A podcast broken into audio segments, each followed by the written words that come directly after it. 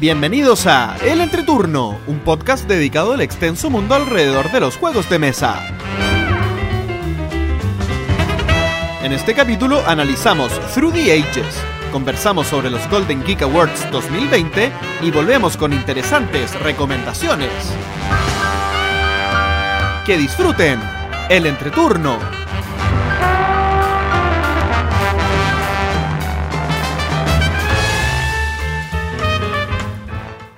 Hola, ¿qué tal amigos? Mi nombre es JP Gloria. Y yo soy Axel. y estamos comenzando el capítulo número 85 de El Entreturno. Estamos grabando el viernes 8 de mayo el capítulo que saldrá el martes 12 de mayo. ¿Cómo están chicos? Muy bien, ustedes. Bien, todo bien por acá. ¿Todo Bien. bien también por acá? Sí. Qué bueno, qué bueno. ¿Y han jugado algo? Hemos jugado, ah, nos fuimos directo, nos fuimos directo a, la, a materia. o sea, la- porque la vida me imagino que estamos todos sanos y salvos afortunadamente. Ay, es que no sé si ya quiero hablar tanto del coronavirus porque Ya está siendo como tan reiterativo y terrible en la vida. O sea, afortunadamente no tan terrible. Eh, pero como que se está volviendo tan monótono en la Sí. vida. Bueno, en, en nuestros casos por lo, por, por- por- por lo menos, eh, yo no sé, tengo, tengo, tengo que decir que soy bastante afortunado de que, de que por lo menos puedo, puedo seguir trabajando en la casa y obviamente las actividades que, que hacemos, salvo jugar, salvo jugar, eh, todas se pueden hacer desde acá. Entonces eso, eso ha estado, ha estado bien. No, yo, yo con. Me volví adicto a Tabletop Simulator y. y ya no me hace falta nada de lo que. de la vida anterior. Creo que lo. que- creo que lo, lo único que me hace falta es ir al cine. Es lo único que he hecho de menos. Pero. Pero ya he, he pasado 6 horas jugando. Seguido diferentes juegos en Tabletop Simulator. Ya tengo un grupo de juegos de Tabletop Simulator. Ya. Ah, De a poco volviendo a la, a la normalidad. Y hemos jugado. Oh, Hemos jugado desde fillers como llama hasta varias partidas de root. Así que viene ahí a la, a la plataforma. Sí, a mí ayer Axel me hizo una capacitación de Tabletop Simulator. Sí, sí. Y después me quedé como una hora pegada mirando 70 hojas de juegos gratuitos. Está bien. Oye, eh, voy a partir comentando qué ha sido de, de mis semanas lúdicas este tiempo. Bueno, han sido semanas, lo, lo resumo en semanas Ameritrashers totales. No, no había caído en esa cuenta, eh, no, no lo había no lo había sopesado, pero la verdad he jugado solo Ameritrashers. Voy a partir comentando un juego llamado Dice Throne, que es un, un uno contra uno estilo Magic, pero mezcla entre tiradas de dados, eh, tipo Yahtzee, y cartas, digamos, que es la faceta Magic, digamos. En el que un jugador tiene un personaje, tiene un set de dados y tiene un mazo de cartas, y todos los turnos uno va robando cartas, ¿cierto? Eh, pero lo más importante y el tema central es que uno tiene tres tiradas de dados tipo, tipo King of Tokyo, tipo Yahtzee, en el que uno puede re-rolear eh, cualquier cantidad de dados en la segunda y la tercera tirada. Bien. Y lo que uno hace con esa tirada es poder golpear al enemigo o activar algunas habilidades, robar cartas, activar cartas, etcétera. Eh, y, y cada. Para hacer esto, cada personaje tiene un tablero de jugador, ¿cierto? Y en ese, y en ese tablero hay distintas habilidades que te piden una cierta cantidad de dados con distintas caras de tus dados.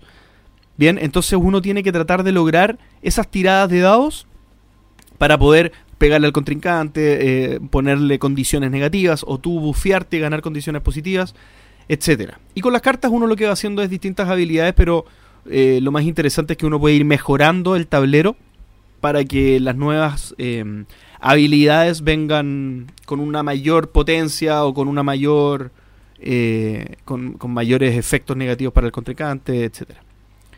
Es un juego bastante entretenido, em, pero no sé, creo que me gustaba más antes.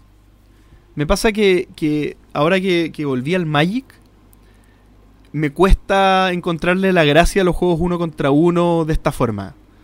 Como, como que suena medio cliché, pero el Magic para mí es el padre de todo esto. Y, y- y el- pero el padre no solamente por la antigüedad, sino creo que se eh, hace buen trabajo en mantenerse vigente. eh, las nuevas ediciones están más entretenidas. Entonces, no sé. Creo que por el en términos comparativos me hace que este juego ya no me guste tanto. Pero sigue siendo una buena alternativa. Es bastante más relajado que Magic. Si uno quiere pensar menos y simplemente tirar dados y pasarlo bien un rato, es una muy buena alternativa. Aparte, tiene buena variedad de, de personajes. Teniendo la temporada 1 y la temporada 2, hay 14 personajes para elegir. De distintas eh, dificultades cada uno de ellos. Así que eso hace que sea, sea bastante entretenido. Rápidamente vamos con el segundo juego Ameritrash para pasar rápidamente por todos. Eh, Zombicide Green Horde. No sé cómo será el nombre en español, pero creo que no tiene nombre en español. La Horda Verde. ¿La Horda Verde? Sí. Bueno, No, la Horda estoy, Verde. Estoy haciendo Sí. traducción directa, pero... Mira, Este, ¿cuál, ¿Este es el último cuál, de todos los Zombicide? ¿Cuál No. es? no es el último. Ya. El último es el que es en el espacio.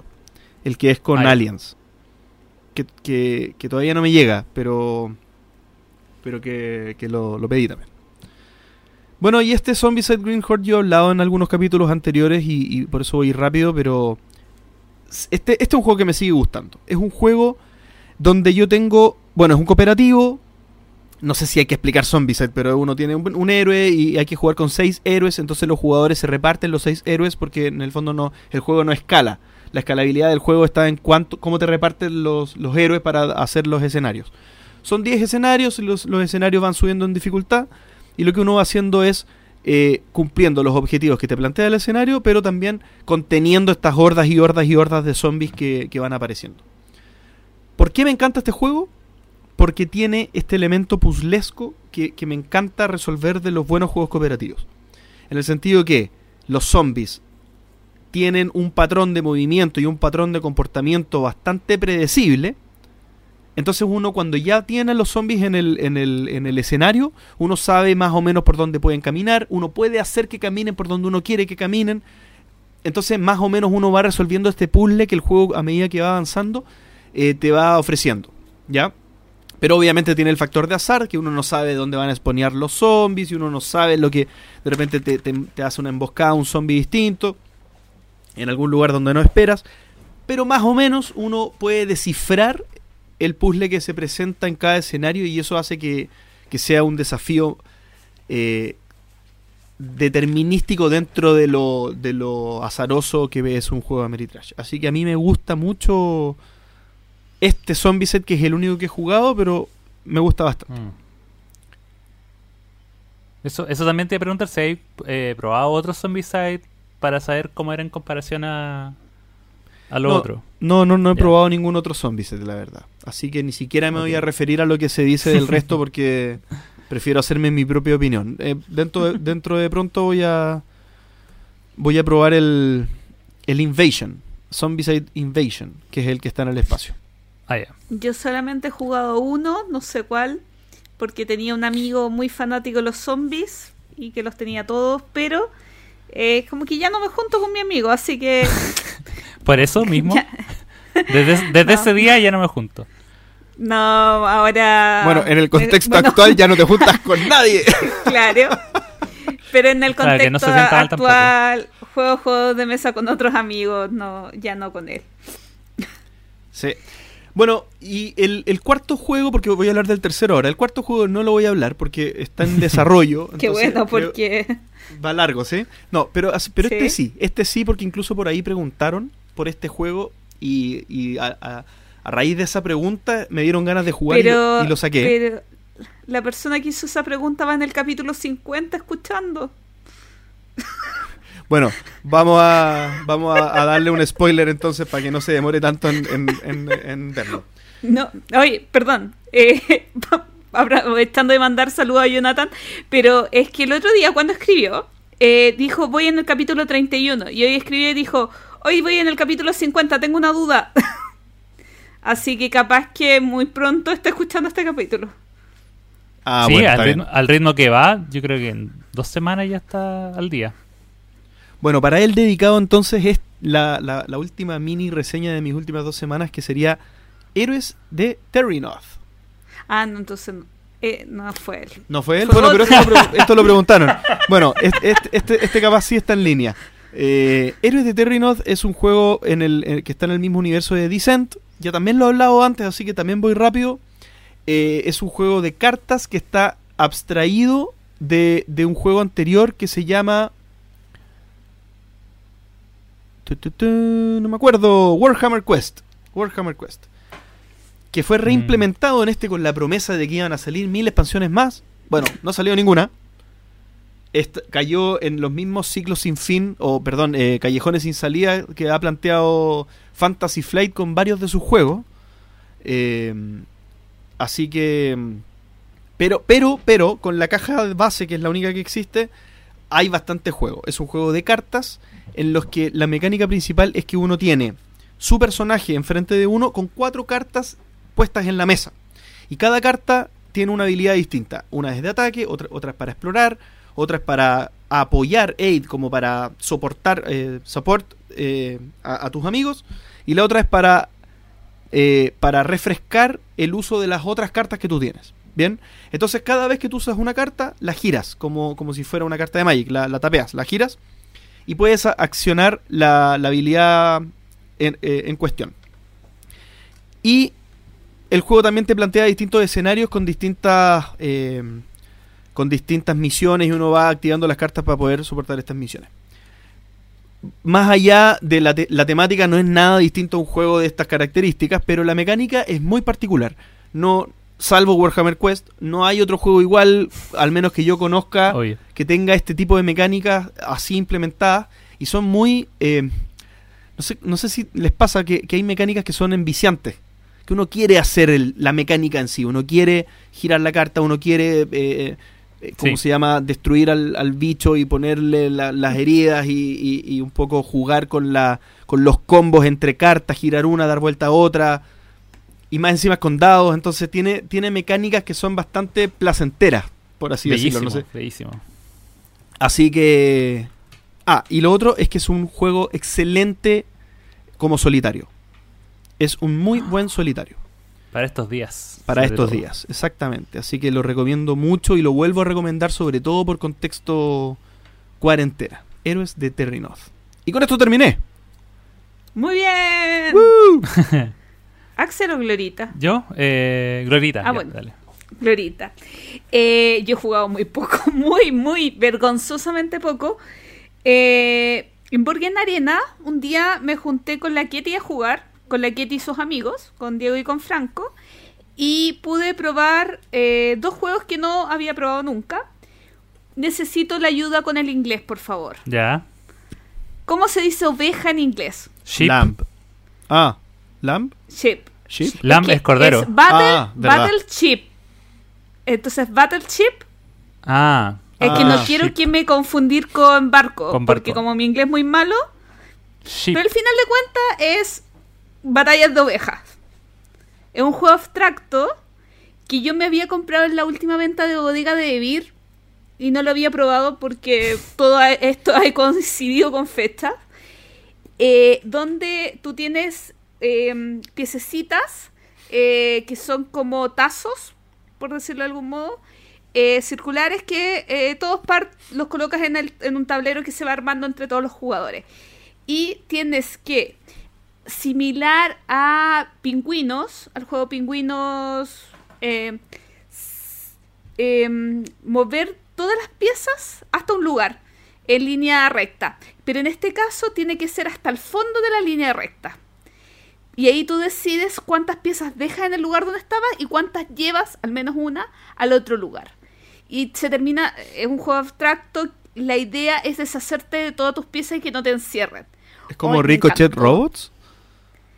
Eh, no, porque Ricochet Robot tienes que contar los pasos para llegar a un lugar. En este, cada jugador lleva piezas de un lugar a otro y, lo, y, y tiene que tratar de eh, cubrir terrenos, o sea, deshacerse de sus piezas. Eh, turno por turno. Me encantó, me gustó muchísimo y, y me dio mucha felicidad poderlo te- tenerlo. Porque si bien en Borgen Arena no es lo óptimo jugarlo, eh, yo dije, eh, lo probé y dije, oh, lo tengo acá, puedo tocar las piececitas que son hermosas que son muy, muy ricas para jugar. Así que eh, lo vamos a probar la próxima vez que me junte con mis amigos.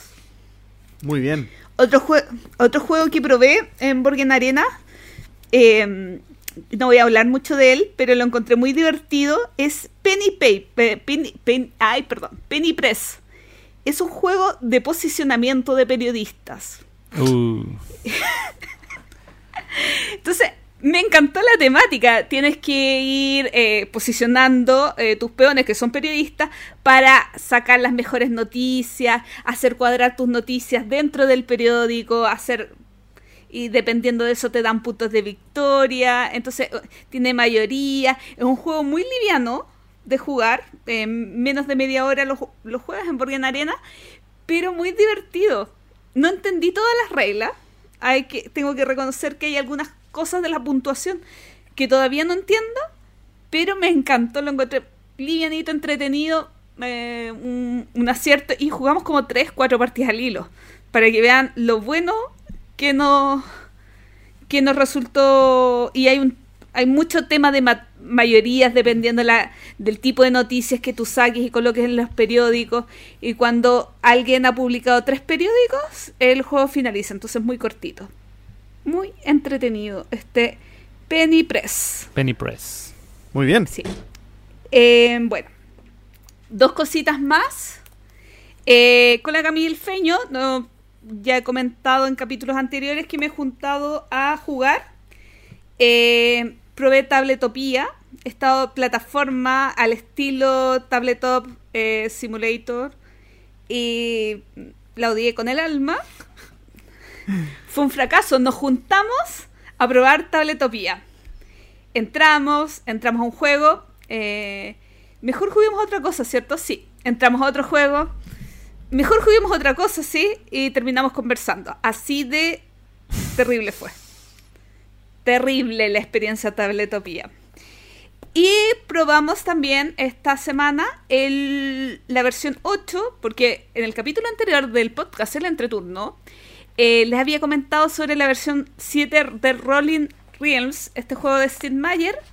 Eh, ahora probamos la 9, perdón, había comentado la 8. Ahora probamos la 9, y, pero ya salió la 10. No hay caso que le No pueda seguir el ritmo a, a este Roland Wright. No hay ¿Y caso. va bien? Pero eh, en el capítulo anterior hablé que eh, hablé que encontraba poco elegante el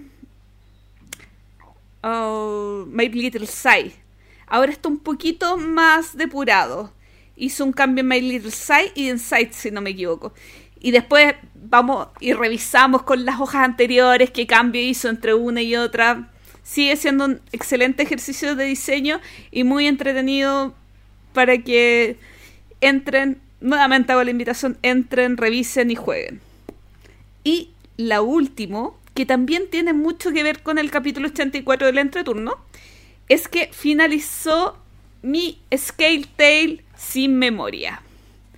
Este juego eh, que trae Chile Fractal, eh, que es un escape room muy narrativo, eh, que a diferencia del despertar, sin memoria viene, vienen tres historias que se entrecruzan.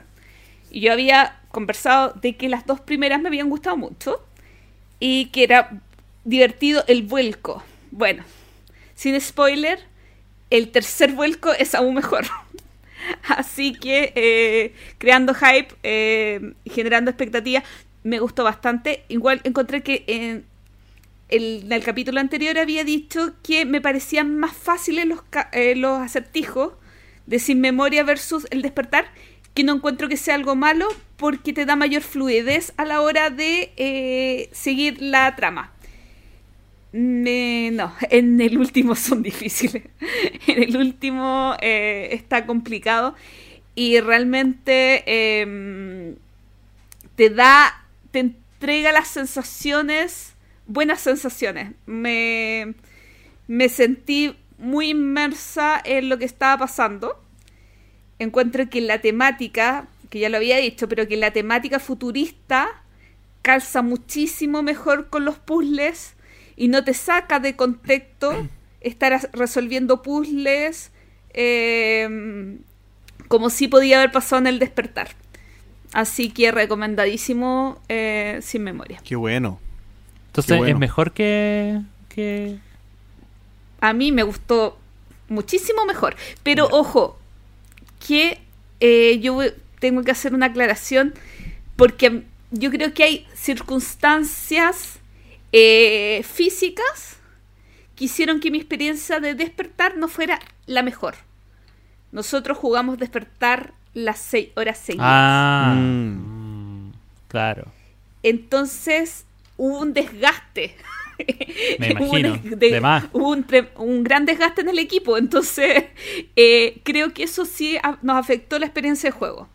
Y que al final de la partida no tomamos decisiones eh, a conciencia. En cambio, con esa experiencia, eh, jugando sin memoria, fuimos súper conscientes a la hora de tomar las decisiones de final de capítulo y de final de partida para ir hacia el objetivo que queríamos. Eso es importante. Eso, eso que Oye, mencionaste. difícil decir esto sin spoiler. mencion- mencionaste eso de como de la, la actitud que uno tiene que tener con este tipo de juego eh, no puede no puede flaquear con este tipo de juego no puede flaquear ni un segundo por último con un euro uno puede incluso estar echado y decir sabes que lo voy a jugar con el cerebro apagado y voy a mover lo que lo que haría siempre y, y- y y- no y no pasa tanto no, no se no se merma tanto la experiencia por lo menos para el resto pero en estos juegos tenéis que estar a tope si no muere Sí. Pero qué difícil hablar sin spoiler. lo hiciste bien ¿ah? lo hiciste bien Sí, o sea. Sí, yo no, yo no, ¿cómo- no me entendí nada, pero está bien. De la Mejor, historia. mejor no preguntes porque ahí, ahí Por sale el spoiler. Obvio. O sea, la historia sí puedo explicar un poquito si quieren. No. Eh, Como el, el desafío Eh, inicial, po, como lo que se plantea en el hay, juego. tres hay tres protagonistas, pero en la primera es una mujer que está en su casa y que tiene un pro- eh, su esposo trabaja en sistemas de seguridad, estamos hablando de muchos años en el futuro, hipertecnología y eh, está encerrada en su casa y no recuerda qué pasó. Y a partir de eso se va generándole su historia. Y ella trata de reconstituir, de, de entender qué fue lo que pasó y por qué está aquí, así, ahora, y qué va a pasar. Bien. Y, ah, última cosa, creo que lo dije en el capítulo anterior. Tiene un escenario, un breve escenario tutorial de introducción que te enseña cómo usar el sistema, a diferencia del anterior, que igual es súper útil como para. Tiene, es como una pequeña aventura como para ir eh, aprendiendo el, el esquema de uso de, de fichitas de acción para visitar locaciones. Top. Eh, yo no he jugado nada nuevo, lo cual igual es bueno de repente. Eh, pero, pero como les comentaba antes, sí he estado jugando mucho en Tabletop Simulator. He tenido sesiones súper largas, ya estoy como con un grupo más o menos constituido. Eh, y por lo mismo, como, como para todos era la primera experiencia, de hecho, dos de las personas que están en ese grupo se compraron el juego ahora para poder eh, entrar. Eh, yo lo tenía hace rato, pero nunca había tenido la necesidad de ocuparlo. Entonces decidimos como probar juegos que eh, supiéramos y que nos ayudaran a, a usar bien la plataforma. Entonces el, el que hemos estado jugando harto, porque y, y- y yo también se los recomiendo si quieren aprender a usar el Tabletop Simulator, es eh, Lords of Waterdeep. Este clásico juego de posicionamiento de trabajadores. Uy, Eh, ¿Y por qué, por qué digo que eh, es, tiene todos los elementos para aprender a usar el juego? Porque tiene cartas, tiene eh, tiene peones que tienes que colocar sobre un tablero, tiene cosas, tienes eh, cartas públicas y cartas privadas. eh, entonces te obliga a usar todas las herramientas que tiene que tiene el- este juego para poder eh, después usarlas y aplicarlas en otro, en otros títulos que, te gusten. O sea, eh, por ejemplo, habíamos, no sé, precalentado jugando llama. Entonces ahí aprendimos como a, a, a ver cómo se cómo es más fácil robar cartas y, tirar cartas y después mezclarlas. Después jugamos eh, Las Vegas, entonces era como cómo tirar dados y cómo modificar los dados. Y ahí nos fuimos con Lords of Waterdeep, que es como lo que más hemos jugado, lo hemos jugado... eh, lo interesante es que ahora como que lo jugamos de 3, de 4 y de 5 jugadores, porque 3 era el grupo inicial, 4 fue el grupo más constante y 5 fue esta semana que lo jugué con mi hermano, que también lo metimos ahí al, al, al grupo. Y lo interesante también de Tabletop Simulator es que uno de esos amigos que, con los que estamos jugando eh, juega en México. Entonces también eh, era imposible jugar juegos de mesa con él de otra manera. ¿Cachai? Eh, así que... Nada, y... Igual como que nos reenamoramos. Yo, yo recuerdo que en su momento me gustaba mucho Lords of Waterdeep. Eh, como que siempre he pensado que es como el juego ideal para enseñar cómo funciona la mecánica del posicionamiento de trabajadores. Y, y está súper bien balanceado y todo, sobre todo de 5. De 5 jugadores, cuando el, el mapa escasea, cuando tenía igual la misma cantidad de, peones y recursos y los, los espacios se van achicando y te obligan a, a- a generar los edificios, ahí el juego se pone bravo. Es como... eh, no es tan abierto cuando juegas de 3 o de 4 incluso. Eh, así que eso, y también, bueno, también estuvimos jugando Root. Eh, que también, claro, también funcionó y Root, ya hablé harto de Root en el capítulo del de Pero Root en, en Tabletop Simulator. Sí, Root en Tabletop Simulator. Mm, interesante. Sí. ¿eh? ¿Y cómo Está- funcionó? Sí. Súper bien. La, la única diferencia que puede ser. Puede ser que. eh, por un lado sea porque. Habían dos jugadores. Dos de los jugadores que no habían jugado Root antes. Entonces eran como nuevos. Entonces era como explicar mucho. Eh, me dio la sensación al jugarlo acá que uno el, en el, el entreturno que, pasaba, como que estaba haciendo cualquier cosa. ¿Cachai? Como que podíais no, pe- no pescar, no tomar atención de lo que estaba pasando en el tablero. Por, por, por la misma mecánica o por la misma forma que tiene Tabletop Simulator de mostrarte el juego, que como que mostrar el tablero en, en su máxima dimensión es, com- es complicado. Como que tenéis que estar siempre enfocándote en áreas, ¿cachai? Si queréis ver las cosas bien.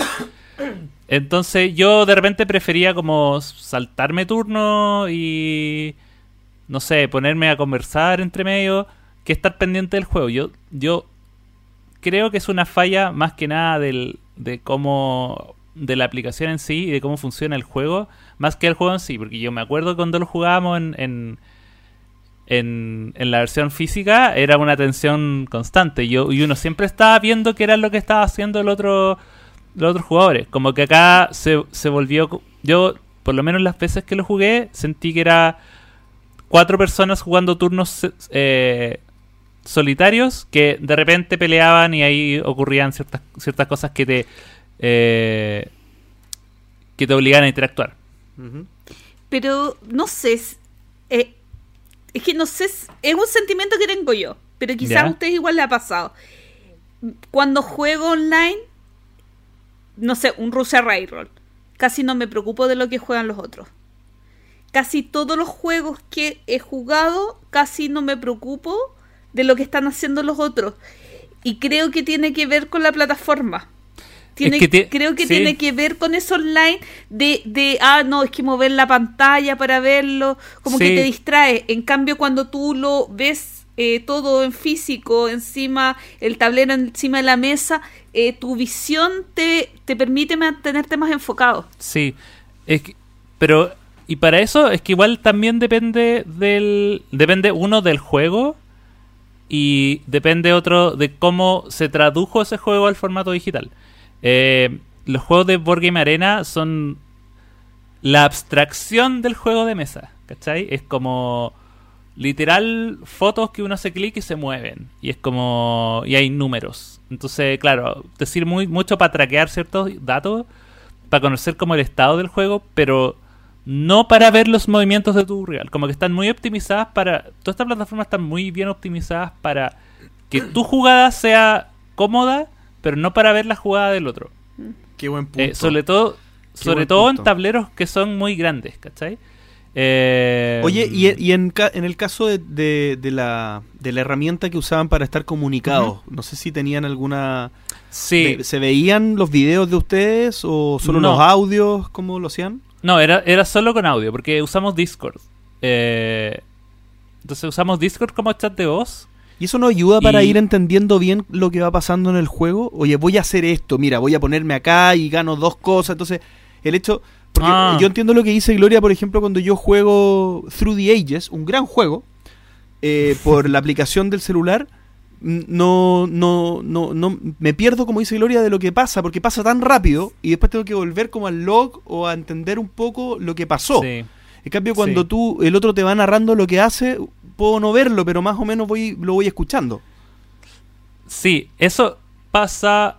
eh, yo, yo por lo menos trato de hacerlo. Yo trato de hacerlo también como. Yo lo hago como en la vida real, porque así voy como cerciorándome de que la jugada que voy a hacer es la correcta, ¿cachai? Entonces, Porque hay que tener en cuenta que las reglas en Tabletop Simulator no, No se no hay reglas. Claro. no, a ver, Tabletop, sea- Sim- Tabletop Simulator es una digitalización de componentes, nada más. Salvo algunas versiones que son las versiones scripted, que vienen con ciertos, por ejemplo, ciertos momentos del juego que tú apretas un botón y, y- y la, la máquina lo hace de manera automática, pero el conteo de puntos lo tenés que hacer tú, el con- así robando, escribiendo al lado. Claro. Eh, nada, nada te impide, por ejemplo, jugar una carta que no podrías jugar. Como si lo hacen, por ejemplo, las aplicaciones basadas en un juego en sí, que si no tienes los recursos para jugar una carta, la aplicación te impide jugarla. Como que en ese sentido son como juegos perfectos porque no, no, no, no inducen error. Tabletop Simulator es como so- es una digitalización de componentes. Pueden ocurrir los mismos errores que pueden ocurrir en una partida humana, que es como, oh, se me olvidó pagar la carta y la jugué igual, ¿cachai? O, oh, no tenía recursos pero la hice igual. O robé 5 en vez de 3, ya, ¿cachai? Suele pasar esas cosas. Eh, O no me di los ingresos al principio de mi turno. Claro, claro, pero, pero por lo mismo, yo, volviendo a lo anterior, yo siempre hago esto como el relato de lo- del turno que voy haciendo. eh, y en root pasaba. O sea, pasaba porque como es un juego que es más. es más. como es. eh, como cada persona tiene un rol diferente. Asimétrico. Es asimétrico, esa es la palabra. Como es asimétrico, entonces igual es complicado. eh, uno tiene que andar reforzándose. O ya, voy a hacer esto, voy a colocar una madera. voy a Porque hacer puedo, esto. y tú no. Claro, y, por, y también para acordarse, porque es como- no es como, ya, voy a hacer lo mismo que hizo el jugador anterior. Eh, entonces tenéis que ir recordándolo.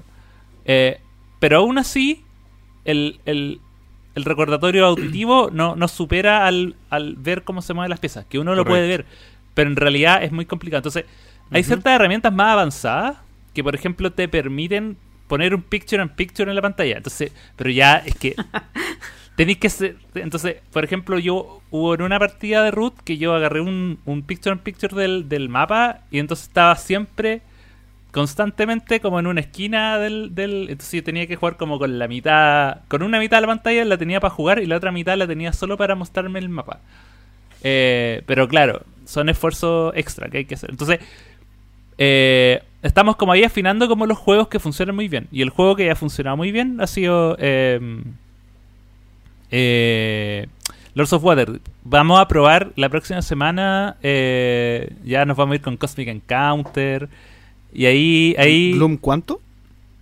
no Cosmic Encounter. Ah, Igual está Gloomhaven. igual está Gloomhaven sí está. Está. Eh, lo tengo descargado pero no, no, me- no- no- todavía no me atrevo. Así que nada eso es lo que he jugado y ahora ahora que ya tengo la, la herramienta más dominada voy a empezar a probar juegos más nuevos Espero invitación. por supuesto Ya somos amigos. ya somos amigos en, en Steam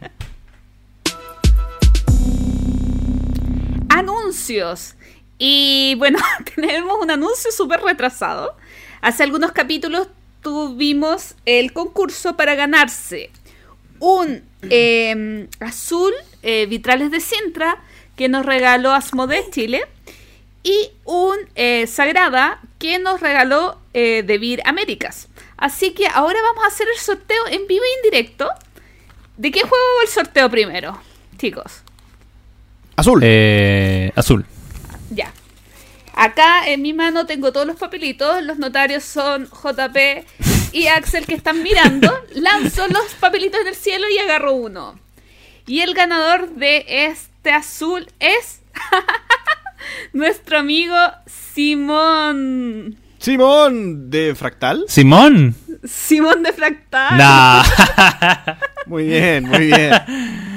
Así que, Mira.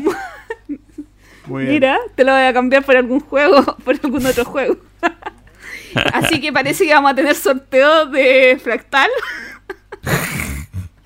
No, no Va a, ser una, va a ser una cadena de sorteos. así. Hoy sí, Después el de Fractal se lo va a ganar Matías Arjona. Matías Arjones y así. Estaba pensando lo Y así mismo. as- bueno, a propósito de Matías Arjona, eh, ahora Ah. vamos a hacer el sorteo internacional de este sorteo eh, de- del Sagrada que nos regaló eh, de Vir Américas. Y el ganador, o gana, no, en realidad, sabes que no hay ninguna mujer que haya participado en estos sorteos. Oh, El entonces son ganador- solo ganadores.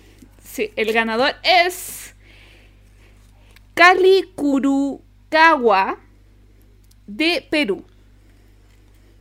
¿Cariguru Así qué? que Cali Kurukawa, Felicidades. Cali- Felicidades. Carlos Cali Burruchaga. Kurokawa. Cali. Sí. Cali Kurokawa. Eso. Felicidades. así que felicidades, excelente. Ambos juegos de vitrales, ambos excelentes juegazos que eh, tuvimos la oportunidad de regalar. Pero obviamente vamos a tener problemas para despachar. Pero a caballo a regalado no se Ah, le miran claro. los dientes, dicen A por ahí. partir de octubre esperarás una linda encomienda. Hoy les cuento algo terrible. A ver. Eh, en más o menos en noviembre, o en no sé, hace muchos, pero muchos, muchos meses, yo mandé las cartas de Dixit. Yo creo que antes, como en agosto. Y las mandé a, a, a todos los lugares donde tenía que enviarlas. Entre esos, se, las envié a Ecuador. Y hace un- dos meses me llegó de vuelta. Nunca le llegó la carta de. Dixit. Sí, rebotó la dirección. Chúngale. Así que Enric, ya él me comunicó con él, le dije, oye, tengo tu carta de Dixit. Me dijo, no, cuando vaya a Chile me las entrega. Así que algún día dijo que quería ir a conocer el bistró JP. Perfecto. Bueno, cuando venga a Chile ya probablemente la situación va, va a ser distinta. Vamos a estar con el O visto sea, abierto el- a el- público. Claro. Claro, cuando la gente pueda entrar y salir de Chile. eh, Probablemente pueda entrar y salir del bistró también. sí. Exactamente. Y, y hablando de bistró, eh, queríamos avisar también que el bistró, eh, creo que lo hemos dicho, que está cerrado a público presencial, pero ojo que continuamos con el delivery. De momento no estamos haciendo nada en materia de juegos de mesa, obviamente, pero pronto se vienen algunas sorpresitas. ¿Y cómo se pueden enterar? Agréguenos a redes sociales. Entre turno bistró en Instagram y Facebook. Ahí estamos comunicando todo lo que hacemos en materia gastronómica y próximamente en materia jugona. Así que los invitamos. Queridos amigos. La reseña. Y esta semana tenemos Through. No íbamos a cambiar de nombre la sección. No, es, que, me es que creo que no, no, no hemos hecho reunión de pauta, así que no sabemos cómo se, cómo se podría llamar. Así que de momento es la reseña. Y en esta oportunidad, Through the Ages, una nueva historia de la civilización. ¿Así se, así se de llama? la civilización, yes. Perfecto, una nueva historia de la civilización. Que sería la segunda edición de este tremendo juego Through the Ages, cuya primera edición salió el 2006. Y esta que vamos a reseñar en esta oportunidad es del 2015. El quinto juego según Board Game Geek. Es un juego de 2 a 4 jugadores, hecho por el gran Vladak Vatol y publicado como- por Batir. Sí. Más conocido ah, como Vlada. como Blada, Don Blada. El, uni- el único diseñador que lo conocemos por el nombre. Con, con el nombre ya estáis listo. Ah, Vlada. Sí. Con el nombre de las pronunciaciones eh, de, mil de mil formas de su apellido. Y, y es un juego de civilizaciones. Y es un juego de civilizaciones muy especial. ¿Ya? Es un juego de civilizaciones muy especial porque es de cartas y, y es bastante como. Tiene, tiene una, una, una mecánica en el que uno tiene en su tablero personal o en su, o en su juego personal distintas características que uno a través de las cartas las va mejorando. Bien, entonces es un juego que, que es de, de stats, como de, de estadísticas. Más que gráficamente uno tenga las cositas, tenga los edificios o en un mapa uno tenga eh, las cosas. No es un juego espacial, es un juego de estadísticas. Y el tablero representa a través de unos cubitos amarillos y azules las estadísticas de tu población y de los recursos que tú tienes. Bien. ¿Cómo vas modificando estas estadísticas? Las vas modificando a través de la adquisición de cartas que se, que se van eh, representando en distintas cosas. Por ejemplo, el gobierno que tú puedes tener. El líder político que va, o, líder que va a llevar a la gloria a tu civilización. No a la gloria del entreturno, sino a la glorificación. Eh, tecnologías. Bien, para poder eh, mejorar tus granjas, tus minas y así poder extraer los recursos que tú necesitas. Tecnologías, eh, eh, creo que son las específicas o las azules, no me acuerdo cómo se llaman, las especiales, las tecnologías especiales. La- claro, la, o sea, los hay están los edificios, Eso, lo- lo- los edificios, edificios de pro- urbanos. edifi- edificios de producción, edificios urbanos que te Eso. dan bienes que no son de producción y están las tecnologías que te permiten mejorar tu estadística, por ejemplo, a tener más acciones, ganar más puntos de victoria eh, y, un, y un sinfín de otros beneficios. Exactamente. Y estas cartas uno las va incorporando y lo que va haciendo es que tu civilización se prepara para poder construir cosas más evolucionadas. Y esto va ocurriendo a lo largo de las eras, through the ages. Y cada vez que van pasando las eras se van agregando mazos con nuevas tecnologías que son obviamente superiores a las tecnologías anteriores. Y ah, con el paso del tiempo también van quedando obsoletas las cartas anteriores y, en algunos casos tú las pierdes o se van destruyendo, etcétera. Eh, todo esto, lo que uno va haciendo es construyendo un motor.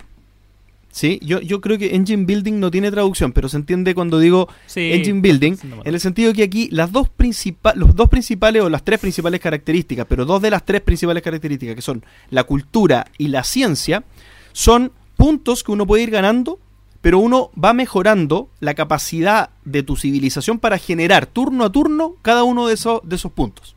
Entonces uno va mejorando la, capaci- la capacidad científica de tu, de, tu, de tu civilización y la capacidad cultural. Lo que hace que cada, cada turno vaya juntando una cierta cantidad de esos puntos. ¿Para qué te sirve la cultura? Para ganar el juego. ¿Para qué te sirve la ciencia? Para poder aprender a hacer más cosas, eh, comprar más cartas de tecnología y en el fondo eso significa que vas a poder eh, desarrollarte con, con mayor rapidez en, en O tu, en para tu hacer- civilización. O para hacer cosas que hacía antes, pero hacerlas de manera más eficiente. Para hacer También. mejores cosas también. para hacer mejores cosas, tal cual. Bien, y en esto, eh, además, está los militares. Y los militares son un tipo de carta que tiene su propio recurso en el fondo, su propia, su propia línea de, de- de- de- no, no su propio recurso, pero sí su- su- sus propias acciones. Porque uno tiene, eh, aquí cuesta, cu- cuesta ser metódico para explicar esto rápido, pero en el fondo uno tiene acciones civiles y militares, y uno puede usar las acciones militares para desarrollar tu fuerza militar. ¿Y para qué sirve la fuerza militar? Para atacar a los otros jugadores, pero también te dan cierta posición en el juego para que los eventos que van ocurriendo en el juego eh, te favorezcan si es que tú tienes cierto poder militar con respecto al otro. Bien. Eh, el juego tiene distintas fases y al principio del juego hay una fase que es la fase política en la que uno puede interactuar con los, con los distintos jugadores eh, a través de agresiones y guerras. Bien, uno puede hacer escaramuzas simples, digamos, atacar al otro jugador a través de una agresión, pero también puede declarar la guerra a otro jugador. Y ahí cuando uno declara la guerra a otro jugador, le da un turno completo al otro jugador para prepararse para hacerte frente. Y, y después de que se resuelve la guerra, el que tiene más fuerza termina ganando. Entonces hay una declaración media estratégica de, de, de- de combate al otro y hay declaraciones más tácticas que son estas agresiones. Bien. Eh, bueno, esto, esto creo que es lo que, lo que resume el juego. Hay otras cosas más, obviamente. que, eh, eh, se pueden construir maravillas, uno puede... Bueno, estas cartas uno las va robando de una... de un pozo común que va avanzando en una hilera y a medida que va eh, avanzando el juego, las cartas que están ya más viejitas se van descartando, las que se van comprando obviamente las incorpora cada uno y se van agregando las nuevas cartas de, de este mazo de reposición que a lo largo de las eras se va se va retribuyendo con las nuevas con las cartas más nuevas. Y que es una hilera que es bastante extensa y que tiene dos eh, tiene dos características. La primera es que obviamente representa el paso del tiempo. En el fondo tú vas viendo eh, frente a tus ojos cómo ciertas oportunidades se van desapareciendo porque ya se- el tiempo está avanzando. Entonces es como una gran hilera de cartas que va pasando sobre ti, se pasea, ya, no, no, no, ya, se murió para siempre. Eh, y también, eh, dependiendo de la posición, es el costo que te va a tomar a ti llevártela. En el fondo, eh, tomarse una carta no cuesta nada, no hay como eh, recursos que te, que te que para pagar las cartas para recogerlas, salvo las acciones. Entonces, una acción de tu turno, una acción civil es robar una carta siempre y cuando esté dentro de las cuatro primeras. Después de las siguientes, valen dos acciones y ya las que están últimas, si te quieres adelantar demasiado, tienes que usar tres acciones civiles. Y eso también, es, eso también es, es interesante porque es cuánto estoy dispuesto yo a entregar de mi turno para, para llevarme una carta que probablemente no va a volver. Hay cartas que hay una sola carta en todo el juego, hay otras que y si la dejo y si la dejo pasar va a estar más barata para mis rivales, entonces obviamente se la van a llevar. Así es, y eso sería entonces la explicación del juego Through the Ages y pasemos entonces a analizarlo un poquito. ¿ah? Yo, yo quiero partir con, con, con- Aquí se puede partir por distintas partes, digamos, pero quiero partir específicamente por el, por el mecanismo que ofrece el, el tablero de jugador. Bien, este tablero de jugador donde uno tiene eh, dibujadas la- las posibilidades básicas de construcción, que son los primeros militares, las primeras granjas, las primeras minas, los primeros dos edificios urbanos, pero también muy interesante tiene un mecanismo para, para señalar la cantidad de recursos y personas que son deployables o que son construibles en el tablero. Y estos cubitos están ahí- son, son cubitos que están ahí latentes, ¿cierto? Y uno los puede, cuando lo- los acerca a una carta, significa que, que existen como tal. Cuando uno acerca a una Claro. carta un cubito amarillo, significa que el edificio está construido. Cuando uno acerca una carta un cubito azul, significa que ese edificio de producción produjo ese tipo de recurso. ¿Qué les parece ese, ese mecanismo de, tan poco tan poco Ameritrash, digamos, tan poco temático en el sentido palpable de la realidad, pero, pero, pero tan representativo eh, visualmente? ¿Qué, qué les parece? Yo creo que es un sistema clave para el desarrollo del juego. Es una cosa que le aprendió este juego antes de. Voy a hacer un disclaimer. Yo lo llevo jugando dos semanas a través de la aplicación, pero lo he jugado demasiado. Eh, partí siendo pésimo. Todavía no le puedo ganar a la computadora, pero ya, no sé, por las primeras partidas hacía 80 puntos y ahora hago el doble. Y me gana, o sea, si ahora hago 160, pierdo porque la computadora hace 190. Y es como ya estoy ahí. Más digno. Eh, más digno. Pero es interesante el tema de, de que se, de que hayan cubos, o sea, hayan dos tipos de cubos y que te puedan representar muchas cosas, porque en el fondo es lo que te obliga a, a, a pensar y repensar cómo se hacen tus cosas. Porque, en el fondo, si yo tengo un cubo amarillo sobre una mina, significa que ese cubo produce metal. Si yo tengo un cubo amarillo sobre una granja, significa que produce eh, comida. Si lo tengo sobre una eh, iglesia, produce felicidad. Pero en algún momento del juego, yo, para poder balancear esos, esos stats, esta estadística, estos números, yo eh, tengo que, y, no es algo que, no es una opción del juego, es algo que uno, uno siempre, cuando uno parte comete el error de que uno piensa ya, de- tengo esa, esa unidad que produce comida, la voy a dejar hasta el final del juego produciendo comida. es lo peor que uno puede hacer. Tienes que adaptarte y en algún turno decir, ¿sabes qué? El próximo turno voy a necesitar más cultura o voy a necesitar más tecnología. Entonces, el juego te permite en una acción de turno retirar ese cubo amarillo de la carta. Entonces, esa carta ya no produce, pero la puedes mover a otra, pagando obviamente el costo que eso significa. Entonces, esa flexibilidad del sistema solo te la puede entregar algo que esté pensado de que un tipo de un tipo de personaje pueda realizar diferentes acciones. Entonces, claro, no es como que no los peones rojos hacen esto, no, porque tendría que tener infinitos peones rojos porque uno tiene que adaptarse al, a la jugabilidad. Entonces, ese sistema de de que el trabajador cambia o de que tengo un pool de habitantes y, ese, y esos habitantes van a hacer diferentes cosas dependiendo de el contexto donde yo los coloque. Yo creo que es la clave para poder eh, para poder en el medio del juego, ya cuando, cuando, cuando está tu máquina más o menos andando, es decir, priorizar. Ya este turno no necesito tanta comida, lo voy a mover y lo voy a colocar en otro lado. Gloria.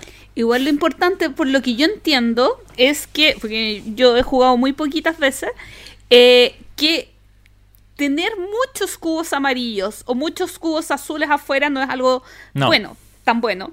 Entonces, eh, también hacer mejoras en eh, ya sea lo que produce alimento, lo que produce hierro, hace que el peón, el cubito amarillo, que el trabajador que tú tienes en una planta superior, te esté dando mayor rendimiento.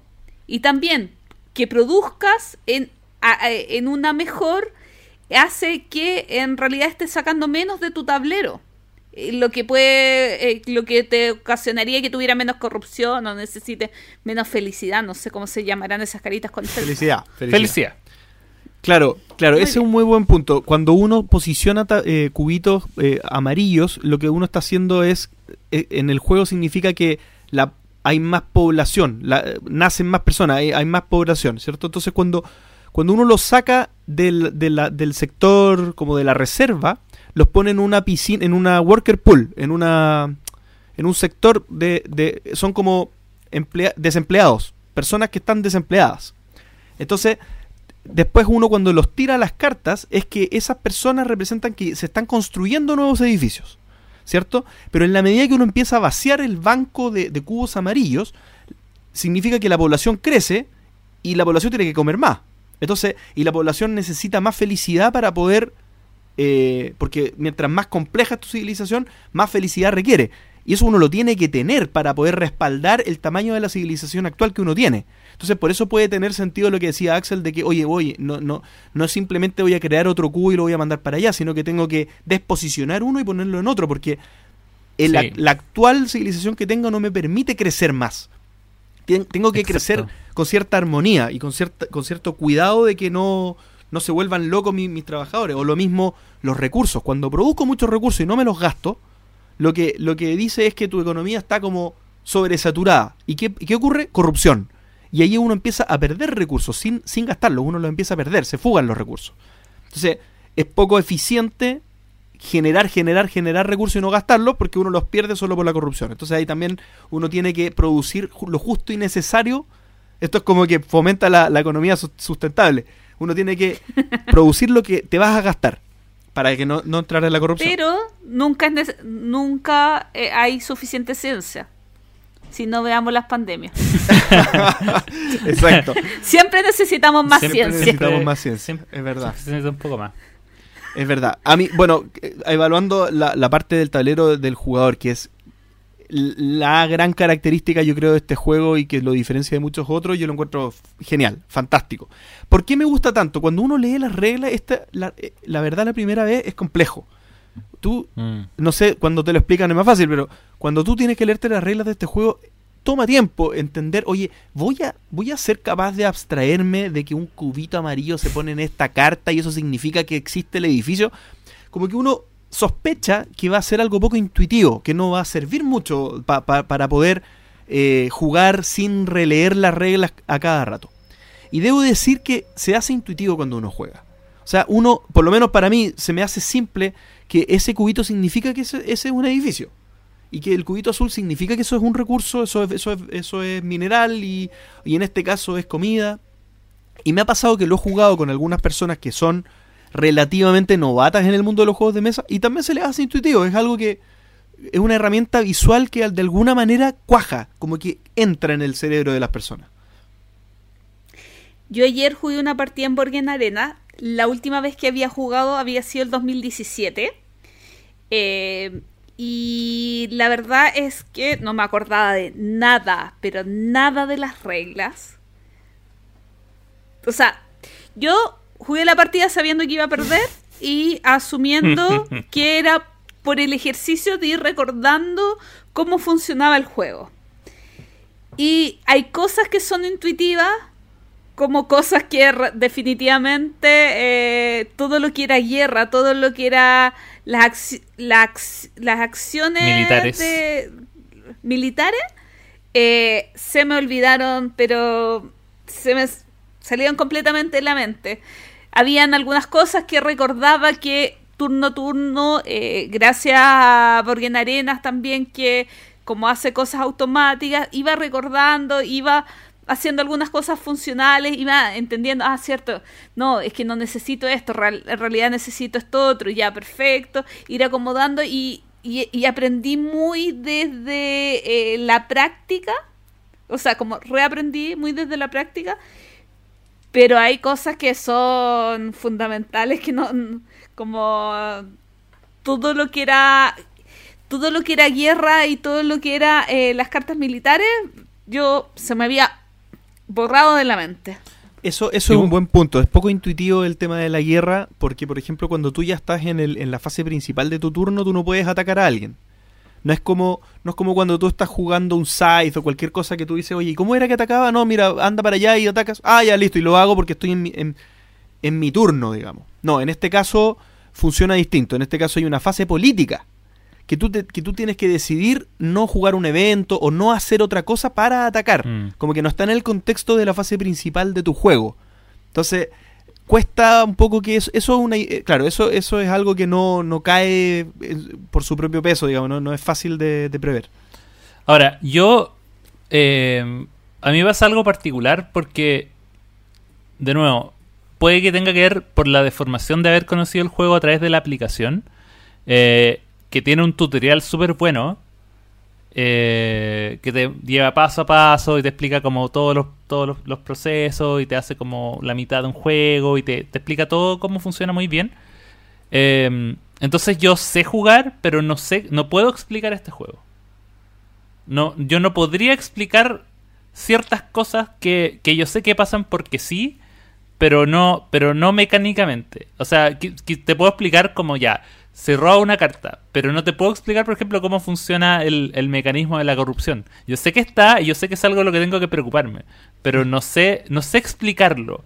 Eh, tampoco, claro, tampoco podría explicar bien, o, me, yo sé que las, las acciones políticas se juegan antes y, y que gastan acciones militares, pero que la creación de, por ejemplo, la creación de soldados también gasta acciones militares, aun cuando lo sacas del pool de, trabajadores públicos. Entonces, o sea, no, a, lo que, por ejemplo, si quiero crear un, un, soldado, tengo que usar una acción civil primero para crear el. para pagando alimento para crear el, el, trabajador gratis y después usar una acción militar para. Ya. Ese tipo de cosas, como que no las, no las puedo explicar, pero yo sé que están. Porque yo sé jugar. porque aprendí a jugar.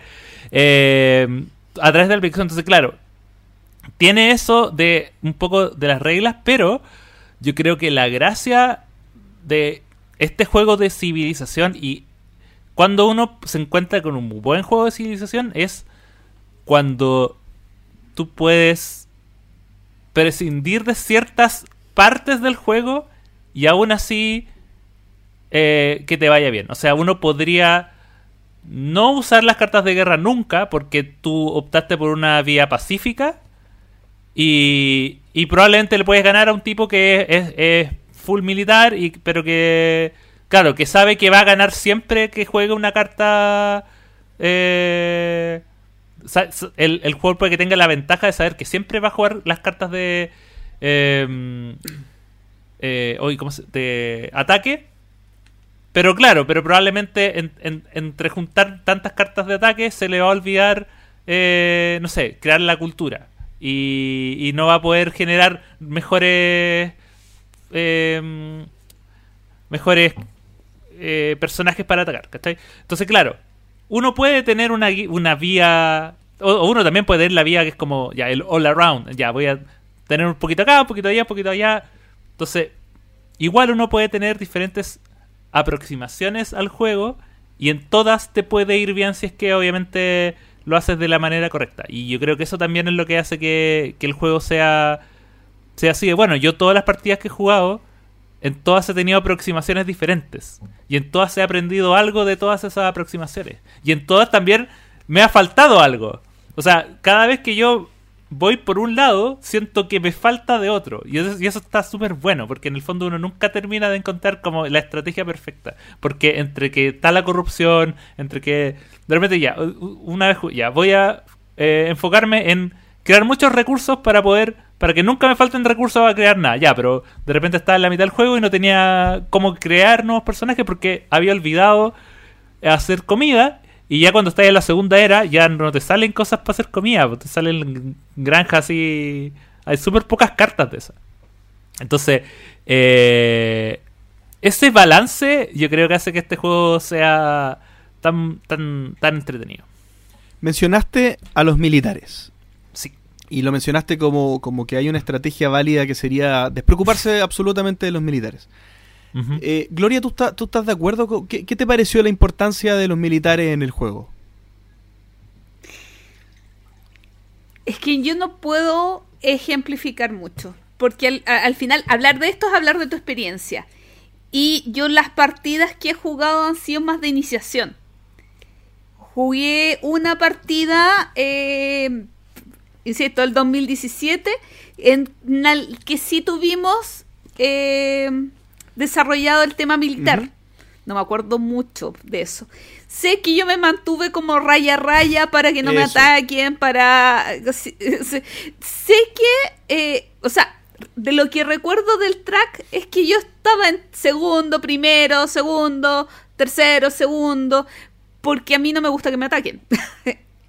Entonces, eh, es como siempre tratamos de eh, mantener la línea, eh, la, la guerra fría, cosa de eh, evitar ataques. Eso, ahí diste con un tema Pero- que yo creo que Pero es un tema muy mío. es, es característica de este juego, que es el, el tema de la paz armada. ¿Ya? Porque Sí. en el fondo, el Through the Ages es un juego que, que castiga mucho si te atacan. Con, con, pero si te atacan con éxito. Porque están, hay muchas armas para poder defenderse. Entonces cuando, cuando las estadísticas de militares son medianamente parejas entre los jugadores, un ataque no tiene mucho riesgo. Es fácil de bloquear un ataque. Porque uno tiene cartas para poder jugarlas cuando te atacan y, el, contrincante no sabe que tú las tienes o, puede ver que las tienes y, te ataca pero pierde una acción cuando te ataca, entonces al final elige no atacarte. Pero sí me pasa que si tú te descuidas absolutamente de los militares, llega a ser mala jugada no atacarte. Es como que por, pe- como por pena yo podría no atacarte. Pero como, como la fase política está separada de la fase de acciones, no tiene costo de oportunidad. Entonces es muy obvio que a mí me conviene, si yo tengo una buena carta de agresión, es muy obvio que te la tengo que lanzar si es que tú estás muy bajo, porque gano mucho. Entonces tengo que hacerlo, ¿no? ¿Me, me explico? Y, y el otro, y si estamos jugando de tres, peor todavía, porque el otro lo mismo. El otro va a querer, de nuevo va a querer atacarte.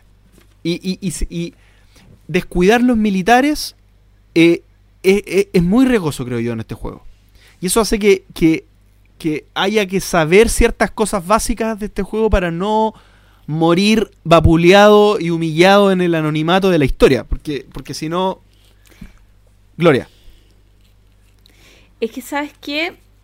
Me da sensaciones similares a Agrícola.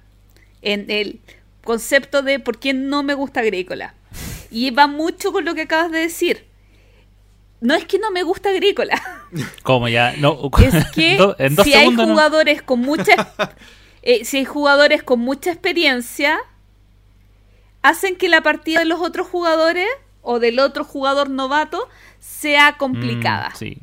¿Por qué? Por ejemplo, porque a menos que te adviertan que no te vayas tanto, tanto, tanto militar, o sea, como mantener un equilibrio, mira, te tienen que hacer una guía estratégica para poder jugar este juego antes, además de explicarte la regla, o jugadores con mucha experiencia van a destrozar a un novato y no van a hacer la experiencia de juego lo mejor.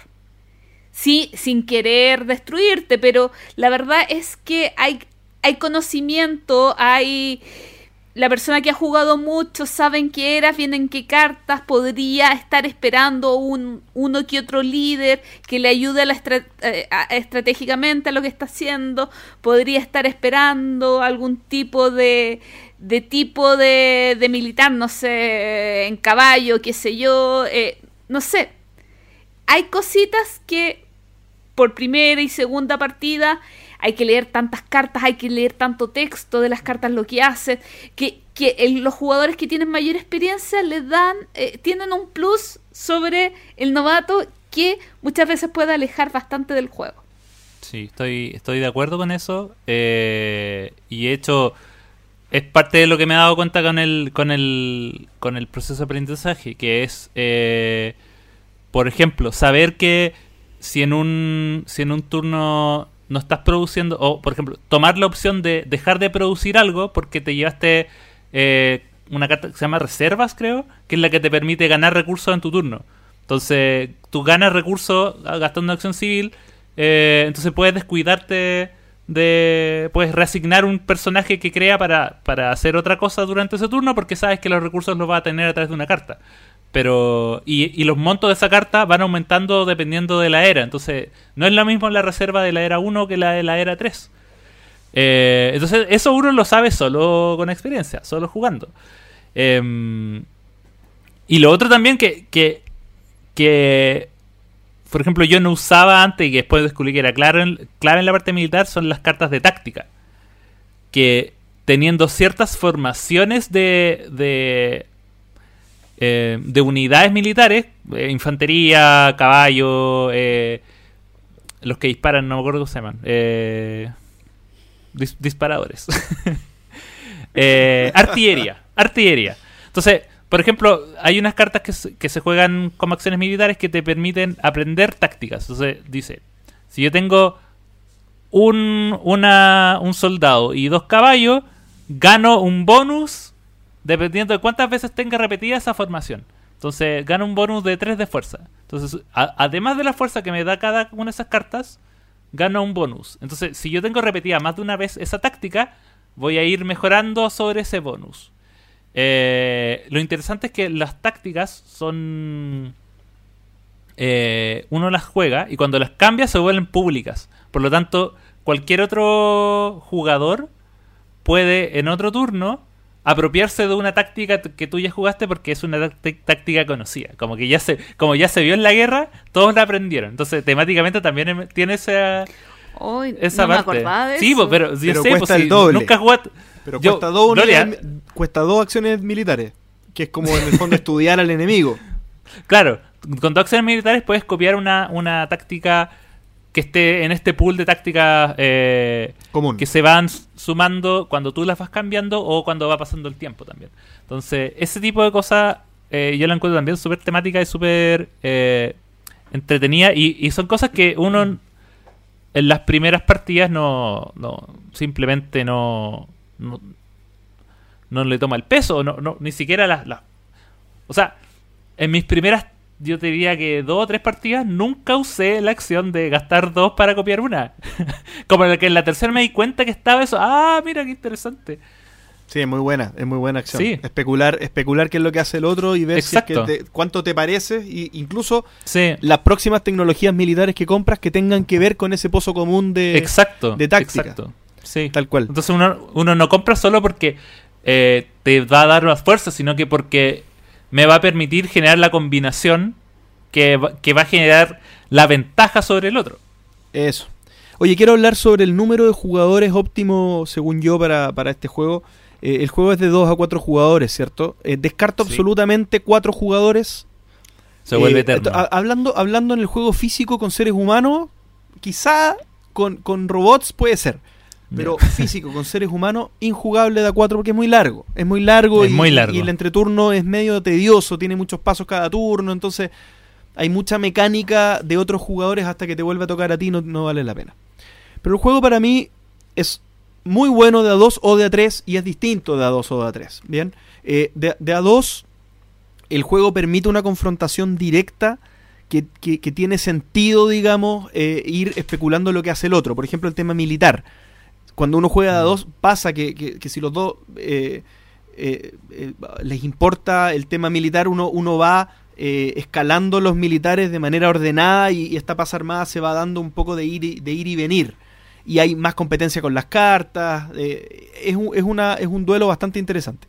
Y de a tres existen los pactos que no existen Ah. en, en formato de a dos jugadores.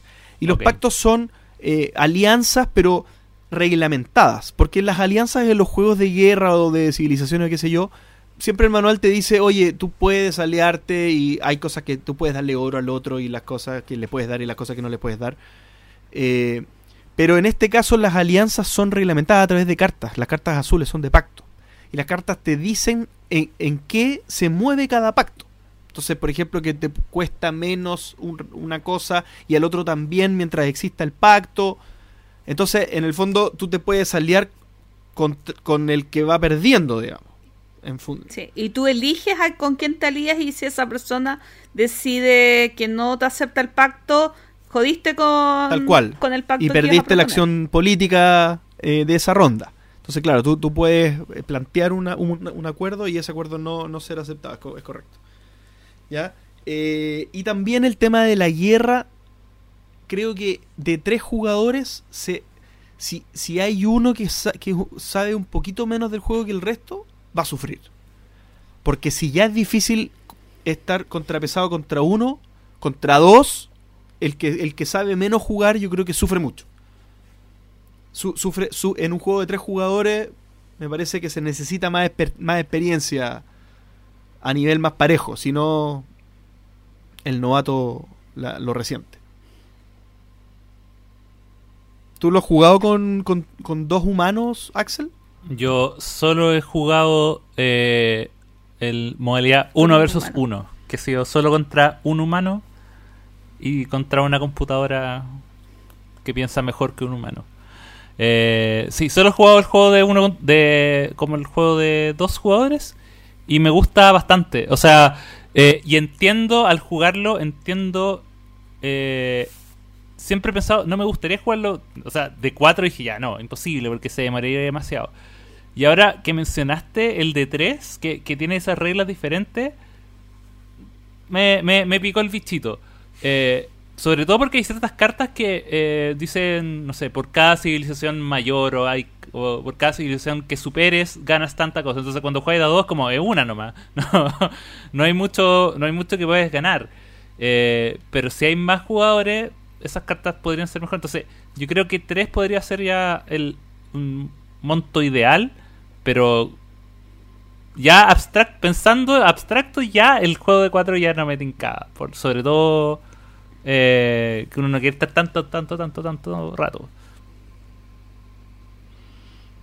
Bueno, Mm. eh, palabras finales de... No, Ah, yo perdón, quiero perdón. un temita antes, porfa. Es que, que- quería saber que tú terminaras más o menos tu línea porque se han hablado puras cosas buenas de este juego.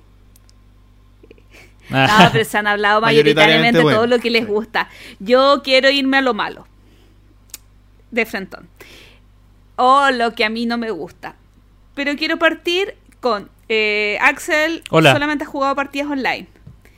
JP, ¿cuántas partidas físicas? Hartas. sí. No, para un juego tan largo, lo debo haber jugado entre 10 y 15 veces, una cosa así. Sí. Pero a mí ese es mi problema. Yo solamente he jugado dos partidas físicas y una online. Pero la partida, la partida de tres jugadores, la última, cinco, seis horas. ¿Online? eh, no Ah. física. Entonces yo me cuestiono que, ok, el juego puede ser entretenido, pero no estoy dispuesta a invertir tanto tiempo en esto.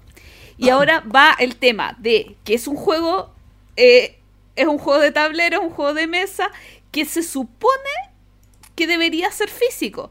Pero ya estamos tendiendo, eh, ya se está tendiendo por las circunstancias de tiempo a olvidarse un poco de, del material y a pensar en solamente jugarlo eh, en aplicación o en alguna plataforma por, por el entreturno, por el mantenimiento. Entonces, mi pregunta eh, es por ahí. Yo, ¿Y lo jugarían en físico? yo- o sea, el JP ya lo he jugado, así que. eh, yo, por ejemplo, yo que solo lo juego en digital. Pero JP no sé si lo ha jugado después de la aplicación. Ah, De hecho, hubo un Ah, tiempo que era que lo jugaba mucho y alternaba aplicación físico, aplicación físico, porque son experiencias distintas. sí. Por totalmente. ejemplo, eh, para mí con la, con la misma con la persona ahí y el juego ahí y los dos sabemos jugar, no se me ocurriría ya cada uno saque su celular y jugamos. Por Mm. mucho que sea más rápido. Pre- prefiero mil veces sacar el juego. Porque, porque en serio cuando uno lo domina, el, el mismo juego de 6 horas pasa a durar dos. O una y media. Porque uno ya mueve cubito, mueve cubito De para allá. dos pum, pum. jugadores. Claro, de dos jugadores. Una y media, claro. Y pa- para mí, para los juegos que yo suelo jugar, una hora y media, dos horas en un juego de dos jugadores es totalmente aceptable. Sí. Porque, sí. porque, porque no es un juego repetitivo, es un juego que como evoluciona, uno, uno anticipa una era que es distinta a la otra y después distinta a la otra, son como tres, como tres juegos en uno, el mismo, pero, pero obviamente con tres momentos muy marcados dentro del mismo juego.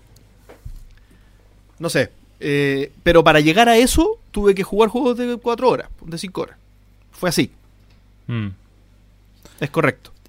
Yo, eh, más allá de la duración, yo siento y me dio la impresión, sobre todo después de haber eh, eh, aprendido a jugar con la aplicación, más que por Gamer Arena, con la aplicación, con el- la versión de Steam, eh, que es una versión que está tan bien hecha, eh, tiene música, el mismo tutorial que te enseña todos los pasos, eh, eh, gráficamente está también está muy muy muy bien hecho. La, música a uno lo recuerda como Age of. Entonces al tiro uno piensa en los juegos clásicos de estrategia que tenía antes. Eh, que yo siento que no podría jugarlo, no podría jugar el juego sin los lujos que tiene esto, que es como los números traqueados todo el rato, saber que cuánto, saber ahí más uno, más cuatro, saber efectivamente cuánto voy a producir al final del turno, cuánto voy a dejar de producir de manera inmediata. Eh, y, siento que de cierta manera creo yo que el como que el diseño del juego le quedó chico al al, al físico. ¿Cachai? Como que yo siento que el, el diseño llegó a su, a su máxima expresión al ser digitalizado y al ponerle estas otras cosas. Es una, es una cosa que yo siento como... Y que no me ha pasado con ningún otro juego digital. Es como, es como Eh, que fuera mobile first. Es como, es, es como que, el, el- claro, eh, por lo mismo, por, y, y también volviendo como lo que dice Manto, o sea, eh, la abstracción, la solución de, ya, colocar un cubito eh, amarillo sobre una cosa para que produzca otra, ya, es una abstracción que tengo que hacer, pero si cuando yo coloco un cubo visualmente aparece una mina, aparece un, un- una granja, es como, wow, ya, entiendo como que el feedback es completamente distinto y yo, yo, yo de acá, en el fondo, lo que estoy haciendo es como elogiando demasiado al diseño, porque yo creo que es un diseño que, eh, que no solo fue fácil de llevarse, yo creo que un buen diseño es, no solo, o sea, un buen diseño es fácil de, cuando se traslada, puede ser jugado en cualquier formato. Entonces, da lo mismo si, si, si es digital o- o- físico, uno lo disfruta igual. Pero ya un diseño es excelente ya cuando sobrepasa su, su el, el- el formato por el cual fue creado y donde ya funcionaba bien. Y si más encima lo podéis llevar a otro lado y, y que funcione mejor, eh, yo siento que es algo eh, que acá lograron súper bien. Y, y que claro, por lo menos a mí me tiene con esa... Yo no sé si lo juego, no, no, no me imagino como el, el- el tema de los, de los mazos y, y los mismos cubos, como hacer esas, como esas restas en mi mente, como prefiero que la haga otra. ot- prefiero que esa resta la haga como otro. Otro dispositivo. Otro ente para yo poder enfocarme en otras cosas, en jugar mejor. ¿Cachai? Entonces, eso es mi lo, lo que yo siento con. Por lo menos con mi experiencia como Digital First. Fuerte. ¿eh? Pensamientos finales, Gloria. Eh, no sé. Paso. Eh, mira, probablemente nunca más lo juegue en físico. Eh, en Borgen Arena me gustó la experiencia. No recordaba muchas cosas. Eh, y no pagaría. Y si fuera por bajar una aplicación de un juego, bajaría un juego que me gusta.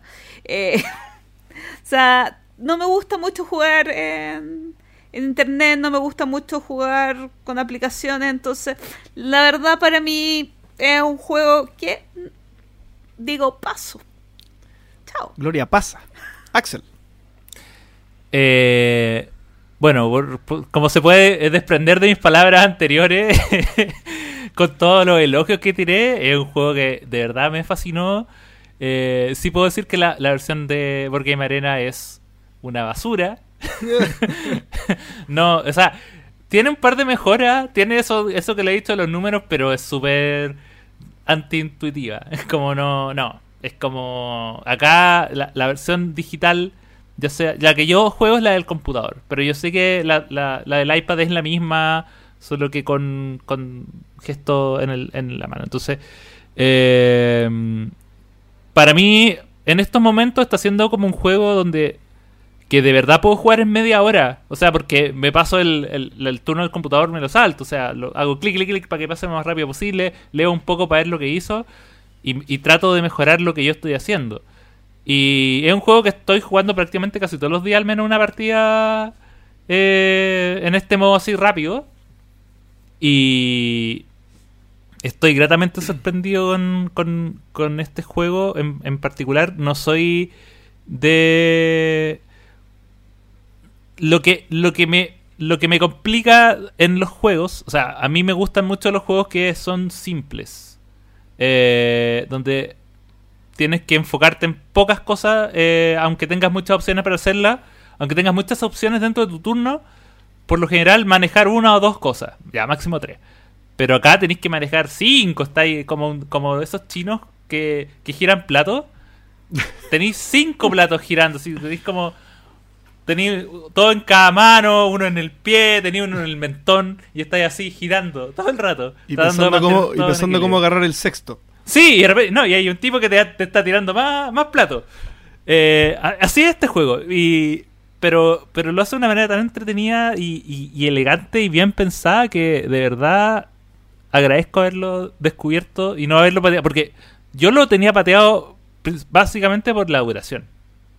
O sea, siempre no, las primeras partidas, uh, tres horas mínimo, o sea, si son inteligentes. si son gente inteligente, se van a demorar tres horas, pero ya van a ser cuatro horas. Eh, así que nada, súper aprobado a diferencia de la gloria. En mi caso, bueno, no, no, no, es, no es sorpresa porque ya lo he puesto en mis top de todos los tiempos. Es un juego que me encanta. Es un juego que no considero elegante para nada. No es un juego que, que decante solo y que, te- y que sea todo lo intuitivo que requiere un juego tan complejo. Pero afortunadamente es un juego que cuando uno lo juega varias veces y, lo, y le pone harta cabeza y harta dedicación, termina por cuajar y termina por tener su lugar y, y su, y su funcionamiento pasa a ser pasa a ser intuitivo, pasa a ser algo que fluye después de ciertos juegos, tanto en la versión digital como en la versión análoga. Yo afortunadamente lo aprendí a jugar análogo, no sé cómo habría sido mi experiencia si hubiera partido por lo digital como Axel, probablemente Mm. estaría en la misma situación. Eh, en- entiendo su postura de, de no imaginarme cómo sería esto en, en físico y cómo se calcula todo, y no qué desastre. Bueno, habiendo aprendido el juego por físico, creo que estoy en una Claro. posición un poco más de, de más facilidad de entender un poco las mecánicas, cómo funciona todo. Es un juego que me da placer, es un juego placentero del punto de vista de, la, de lo que representa, de, de, de, la, de cómo del tema del tablero jugador que dije, las mecánicas de la de las cartas, cómo se roban. Es un juego placentero en cuanto a cómo está presentado, pero también en las mecánicas. Creo que es el juego que más placer me da en, en mover cubos. O sea, esto de, que nazca una persona, después lo tiráis una carta, después lo destruye. O sea, el hecho de que signifique algo el mover. Hay tanta potencia en mover un cubo que es como que Mm. realmente siento que, que, que crece una mina o crece una, una, una granja, como lo que decía Axel, que pasa solamente en, el, en la aplicación. Bueno, cuando uno mueve un cubito en el tablero, también en mi cabeza ¡plup! aflora una, una, una nueva granja o un nuevo edificio urbano. Así que es un juego top de línea para mí. Muy, muy buen juego y muy buen juego de dos jugadores. Creo que es el tipo de juego de dos jugadores que, que, que en, en el que añoras tener a una persona que, que le guste tanto como a ti un juego de estas características, más que eh, buscar otro juego. O sea, hay veces que tú dices, quiero jugar este juego y voy a buscar a la persona para jugar este juego. Y eso no me pasa con todos los juegos. Siempre uno flexibiliza el juego, o yo por lo menos lo suelo hacer. Y en este caso, si se me mete en la cabeza este juego, me, me dan ganas de jugarlo hasta que lo, hasta que lo logro. Es un juegazo. Through the Ages. Sí.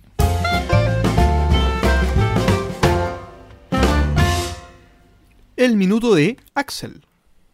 Hola. Eh, en este minuto quiero hablar sobre la premiación de los Golden Geek Awards. La premiación número 14 que se dio a conocer esta semana, bueno, la semana en la que se está grabando este podcast. Y eh, para sorpresa de nadie, eh, el, el juego de mesa ganador del juego de mesa del año fue Wingspan.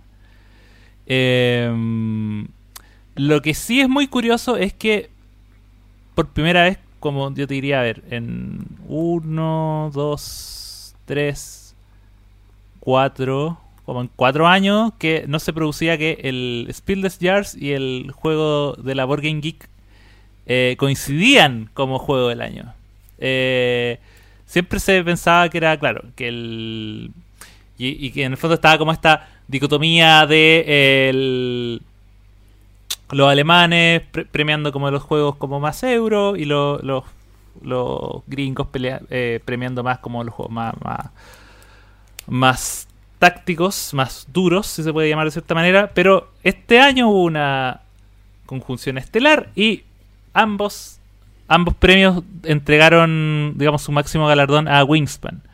Que eh, no, no me cabe ninguna duda al respecto. Lo, lo que sí generó, digamos, polémica, eh, no solo con respecto a Wingspan en particular, sino que con la con el formulamiento de los de los Golden Geek en general, es que aparte de ser juego del año, Wingspan se llevó otros 8 premios, lo cual, claro, para un juego, cuando una película gana mejor película del año, del año por lo general se lleva otros premios, pero pero hay, premios que se llevó que está la duda si, si los merecía ganar. Por ejemplo, ganó mejor arte, que yo creo que sí. O sea, el arte es indiscutible.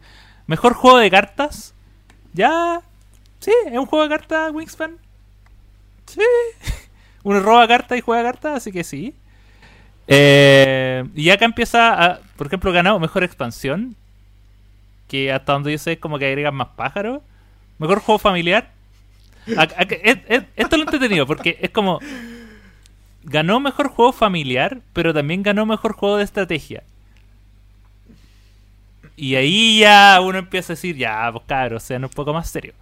Eh, ganó juego más innovador del año, y ahí sí que yo estoy completamente en desacuerdo, porque eh, No ya. Wings, Wingspan es, es- es bonito y todo, es, entretenido y todo, pero no, no hace nada que no se haya visto en otro lado. O sea, es un engine building eh, clásico.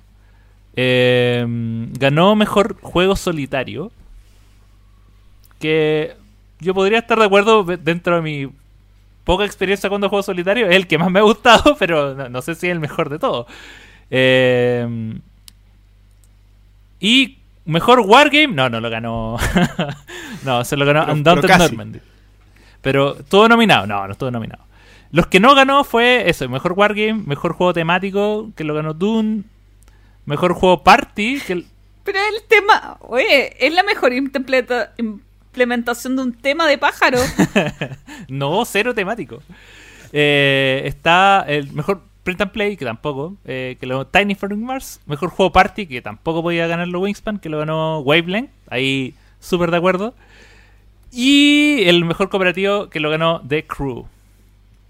Entonces, está esto, está este tema de, de por qué pasa esto y, y en definitiva tiene que ver porque la gente como que vota por lo que le parece. O sea, el, el año que ganó Gloomhaven también ganó muchos premios. Ganó 1, 2, 3, 4, 5, 6. Por lo general, el que gana juego del año como que además se lleva otras cosas. Y yo, por ejemplo, vi el video de... que subió sobre el tema de Ignacy bla bla bla bla. De, el, amigo el amigo Portal Games. Pa... ¿Ve? Ignacy es otro que le tratamos por Ignacy, el nombre. Ignacy, muy fácil así. Eh, que decía que para él su, su solución era- era esto, era que el que ganaba juego del año no podía ganar otras categorías, porque sentía que la gracia de esto era dar a conocer más juegos, ¿cachai? Como que eh, ya, un juego del año, bacán, pero si quieres como un juego estratégico, que también un poco lo que la fórmula que hace los, los Speedless Yards, al, al dividir como los, premios que entrega por tipos de juego, no se produce esto, porque si premiara como eh, géneros, que aparte los géneros o, o- o estas categorías siempre son difusas, es como que sobre todo cuando los que eligen son usuarios, porque ¿qué, qué define un usuario, por ejemplo, como innovador? ¿La cajita para tirar dados de Wingspan es innovadora? Eh, el hecho de que tenga 140 cartas completamente diferentes con, con, ar- con ar- arte diferente y habilidad diferente, ¿eso es lo innovador? O, o lo innovador es, que no sé, po, eh, tomar un género como el... eh, como los juegos de baza y convertirlo en un cooperativo, ¿cachai? O un juego eh, donde nadie puede hablar y jugar cartas y tienen que jugar cartas sin, sin que nadie hable. Eh, o por ejemplo, el año pasado. Ah, esto fue muy chistoso. Por ejemplo, el año pasado. eh, el mejor juego de dos jugadores fue Keyforge. Pero el mejor juego de cartas fue The Mind. Y es como. No, no, po, no podéis premiar. no podéis hacer eso. O sea, claramente Keyforge es un mejor juego de cartas que The Mind. The Mind puede ser mejor party, mejor cooperativo. Eh, incluso más innovador. Incluso puede haber ganado en innovación. Pero. Pero un juego diseñado como con la complejidad de Keyforge es, está hecho para ganar como mejor juego de cartas. Entonces está esa, esa polémica. Yo, No yo sé creo que acá es importante analizar. la- la- yo creo que es impor- importante explicar por qué se dan las cosas más que, más que eh, esperar resultados distintos dada la metodología que hay aquí. Porque acá. La- las nominaciones, ¿quién las hace las nominaciones? La gente. Las nominaciones y la votación la hace el público. Eh, para la nominación lo que te aparece es un listado de todos los juegos de ese año eh, y puedes seleccionar los juegos que tú has jugado. Entonces, pero puedes. Yo también podría eh, agregar juegos que no he jugado. Y sobre eso tú seleccionas en cada una de las categorías. Entre paréntesis, no agregaste la categoría podcast, en donde recibimos algunas nominaciones, pero no pasamos a los tres finalistas. Ah, pero, pero, an- me- Re- no, recibí un par de pantallazos que decían que habían nominado el entreturno. otra, otra que se me olvidó. Mejor eh, aplicación de juego de mesa. Through the Ages. Mira. Mira, Mira. Pero ojo, ojo que ahí igual es algo raro, porque el True Days, pero la Sí, pues, la expansión. expansión. Oye, pe- pero para terminar la idea, que mi- la pregunta no era, no era, era para seguir con la idea. Entonces, acá lo que va a pasar siempre es que la gente va a tender a votar por, lo- por el que quiere que gane. Y, y- y quiere que gane el que le gusta o el que se le puso en la cabeza. Entonces, si el juego tiene una carta, la carta de, no sé, de no sé qué, po, La, carta, de, de jugador inicial. La carta de jugador carta de jugador inicial. Pero Board Game Geek te permite seleccionarlo como juego de cartas y a ti te encanta ese juego, lo vaya a querer nominar como el mejor juego de cartas. Porque queréis que gane. Es que la gente se abandera Sí. por las cosas. Si la gente ama Wingspan y el, y el juego eh, hay hype general, da lo mismo la categoría. Si es nominable por algún resquicio legal, la gente va a querer que gane. Entonces, ahí, ahí pasa eso, que, que en el fondo no hay que tratar de explicar, oye, ¿qué le vieron de innovador? ¿O qué le vieron de mejor juego Mm. solo? ¿O qué le vieron de... La gente, se, la gente quiere que gane. Le gusta. Cosas importantes. eh, por ejemplo, que se me olvidó la idea. Tan importante. Eso- eso- Era muy Era importante. importante, es que me, me distraje, que le iba a decir hace un ratito, me, me distraje. Eh, es que además iba a hablar de que Winspan es uno de los juegos que si tú ves los rankings de los eh, juegos más agregados al- a las colecciones, siempre ha estado puntero ahí. Pero no era eso lo que iba a decir. Y se me olvidó. Pero era qué terrible que se me haya olvidado. Que se me haya olvidado mi punto. Así que continúen y después voy a Después- interrumpirlo. Porque después se me puede volver a yo, olvidar. yo creo que, yo creo que lápiz. dice algo el hecho de que tenga 8 premios de 14, o no sé Mm. cuántos son. eh, y, y- y las categorías no me dicen nada a mí. Las categorías son un- para mí son un Ah, me filtro, acordé, me acordé. son un filtro de, de cuáles son los juegos que se pueden votar en un premio o el otro.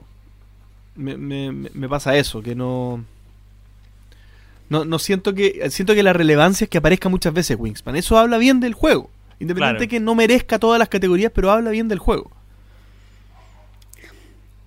Eh, me acordé. Se critica tanto eh, los ganadores del Spillesjare o del Kenner Spillesjare en el caso de Winspan, pero se puede llegar a entender la lógica. Eh, la lógica de industria, la lógica de los jueces, por qué motivos, bajo qué criterios seleccionaron un juego. Que estemos de acuerdo o en desacuerdo es otra cosa, pero se puede llegar a entender eso yo creo que ese es el problema de, de- de esta premiación. Cuando uno ve tantas nominaciones de Winspan, dice, ¿dónde está el criterio? ¿Dónde está eh, la decisión a la hora de nominar o de votar por algunos juegos? Claro, que te gusta, pero ¿es realmente el más innovador? ¿Es realmente el mejor Obvio de que no. Eh, ¿tienes, ¿Tienes más juegos de esa categoría que hayas jugado? ¿O solamente le colocas un 10 al único juego que jugaste de la lista de los nominados? Pero es que la, la- la diferencia está en que los jueces tienen un, un deber. Tienen que actuar como jueces. Pero si tú a las masas le das la posibilidad de votar, ellos no tienen ninguna responsabilidad de juez. Mm. Yo voto por el que quiero. Ah, no, pero es que tienes que votar por el que sea más innovador. Ah, ok, ok. Pero no, la verdad es que yo quiero que gane. Es como cuando, cuando no sé, po, cuando había que votar en el colegio por el... No sé, o, o en, el- o en los trabajos, por ejemplo, hay que votar por el, más, el mejor proyecto. Y todos votan por el de sugerencia. po. Entonces siempre la gerencia de operaciones gana porque hay más gente en la gerencia de operaciones. Porque al final, ¿qué importa el mejor proyecto? La gente hace ganar a la persona. Entonces tú decís, bueno, pero qué poco responsable. Bueno, pero la gente cuando actúa como, como masas, hace cosas de masa. No, no, no, no, no hace cosas de jueces. Y, y- y en el fondo, lo que, lo que pasa acá eh, y que pasa con la mayoría de, de, de de las votaciones que son abiertas al público y, y están masivas. O sea, estamos hablando de que en esta oportunidad hubo más de 10.000 votos. O sea, es una votación igual amplia. Eh, que al final se convierte en un concurso de popularidad Eso. Eh, más que otra cosa, lo cual no está mal, porque igual uno, igual es bueno premiar la popularidad. Igual uno no puede negar que Wingspan fue el juego del año pasado. Pero, pero yo creo que el problema está quizá en, en darle el, en precisamente en la parte de las categorías, en que si, si estamos siendo, si nos vamos a asumir como un, como un concurso de popularidad, eh, entonces, claro, ¿para qué ser tan específico en las categorías? Es como, Es Vamos. Como, es como hipócrita. Es como- ¿de qué, claro, ¿de qué, ¿de qué sirve? O sea, si ya dije cuál es el juego más popular, ya lo elegí y, y- y ya está. ¿De qué me sirve colocar eh, que la gente elija el más innovador? O sea, el, ma- el- la innovación más popular. como, claro, en el fondo, ¿qué, qué, qué, qué género? Entonces, yo, yo creo que el, el- el problema más que nada tiene que ver como con las categorías, pero también con, con cómo yo propongo las categorías. Eh, y, y en ese sentido, la, la gente que está detrás de Game Geek, que es gente que sabe, tiene años de experiencia, quizás debería estar más metida o, o poner más filtro en el proceso de nominación y no en la votación. Ya, y en la votación que vote la gente lo que quiera. Eh, pero. Pero que la nominación esté un poco más depurada desde el comienzo. Y, y de ahí se va a definir el, el resto. Y eso. Y, e independiente, claro, independiente de eso. O eh, definitivamente cambiar las nominaciones nomás. Eh, Incluso yo podría asegurar cambiar las categorías. La, mi- la mitad de los que votaron por mejor solo, solo game a Winspan no han jugado la versión solitaria de Winspan. Vo- votaron a Winspan nomás. Claro. Bueno, O sea, por, por- Tengo- por ejemplo, yo, yo mi- lo último, yo no había votado, yo no voté por Wingsman porque era el único solitario que había probado. Yo igual voté, pero en, voté en las categorías donde por lo menos conocía, podía comparar. Entonces, claro, yo, si me preguntáis a mí, mi, mi solitario favorito del 2019 es el de Wingsman porque es el único que jugué. pero pero hay gente que obviamente no la puedes no la puedes obligar a tener ese criterio porque en realidad es un voto nomás, es un clic. Entonces, mientras más eh, mientras menos responsabilidad tenga la, la- la- la gente que va a votar, en realidad el, el voto es de uno y puede hacer lo que quiera. Sí, bueno, yo sé de gente que prefiere el solitario, de- o sea, que no lo jugaría ante un número que no fuera de uno. Así les ha gustado el solitario Yo, de Wingspan. es- Pero yo quería yo, ir... yo- a mí el, el solitario Wingspan me gusta más que el, que el normal. O sea, ya conozco Sí. otra persona más. Eh, yo quería ir a un punto que hemos tratado uf, un montón de veces en este podcast, pero que me gustaría reiterar. Eh, por una parte tenemos al grupo de gente que tiene Winspan, le gusta Winspan, etcétera. Pero ¿cuántos de ese público que votó quizás ni siquiera ha jugado Winspan y está metido y lo tiene eh, eh, en su mente como esta gran promoción de marketing que ha sido Winspan? Como este ganador del Kenner Speedless Yare, como este juego tan bonito de pajarito, etcétera, etcétera, etcétera. Y, eh, y volver al tema de lo importante del marketing en los juegos de mesa. Sin ir más lejos, voy, voy a agregar algo a tu, a tu, a tu argumento. Sin ir más lejos, en los, eh, los runner-ups, en el fondo los que quedaron segundo, no segundo y tercero, pero quedaron ahí a punto de ganar, fue eh, Paladines del Reino del Oeste y Tapestry, otro juego de el rey del marketing, Don Jamie. Jamie. ¿Sabe? Y, y- y- y analizar esto, o sea, y pensar en esto, me, me recordó algo curioso y algo mucho más chileno. Eh, claro, pens- estaba pensando en marketing y yo dije, ¿y cuál es el juego más chileno más vendido? ¿Y por qué es tan vendido? Bueno, el premio, el, probablemente el juego chileno más vendido es Corruptia donde también se hizo un tremendo trabajo de marketing. Y que fueron ganadores del premio Mouse al mejor juego chileno del 2018. 18.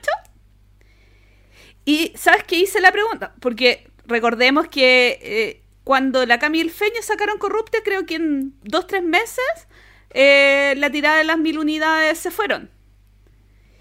Y Fractal les pregunté, igual las dos mil unidades que sacaron también volaron. Y todo es por qué?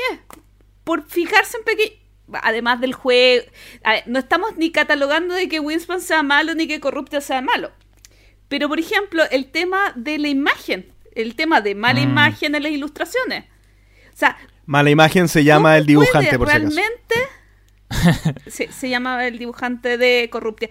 ¿Cómo realmente pueden algunas decisiones estéticas o algunas decisiones en, en la temática del juego, todas esas pequeñas decisiones, más allá de la mecánica, pueden hacer que un juego bueno, pero normal, pueda llegar a un público más masivo y pueda llegar a ganar premios y a posicionarse eh, eh, el país. De o hecho, en el guardando las proporciones, porque igual son, son, son casos diferentes. Tremendas No, pero, proporciones. eh, Corrupte y Wingspan tienen algo muy en común, que es que su temática lo, les permitió que hablaran de ellos en lugares donde por lo general no se hace. Eh, a- yo me acuerdo, en Co- Corrupte tuvo muchas notas de portales que ven noticias con política, El Mostrador, eh, Mol, precisamente por la temática. Era como el eh, cuando el juego ni siquiera estaba lo estaban imprimiendo, cuando era un prototipo, era como están diseñando el juego de la política, de los políticos chilenos, y más encima mala imagen, y era como oh, la, temática ya hacía que se hablara del juego en lugares no comunes. Y, con Wingspan pasó lo mismo. Eh, era como, como era el tema de, oh, este juego que es sobre pájaros. Y salieron notas en New York Times, en el en Scientific American, salieron como en lugares donde el, el, el rubro no se habla. Entonces, también el tema de las temáticas, cómo son abordadas, es un tema súper relevante a la hora del marketing y de dar a conocer un juego más allá de nuestro mundo. Bueno, es la hora de preguntar, Axel, si queda abordado el minuto. Está, pero abordadísimo. Creo que de todas las aristas posibles.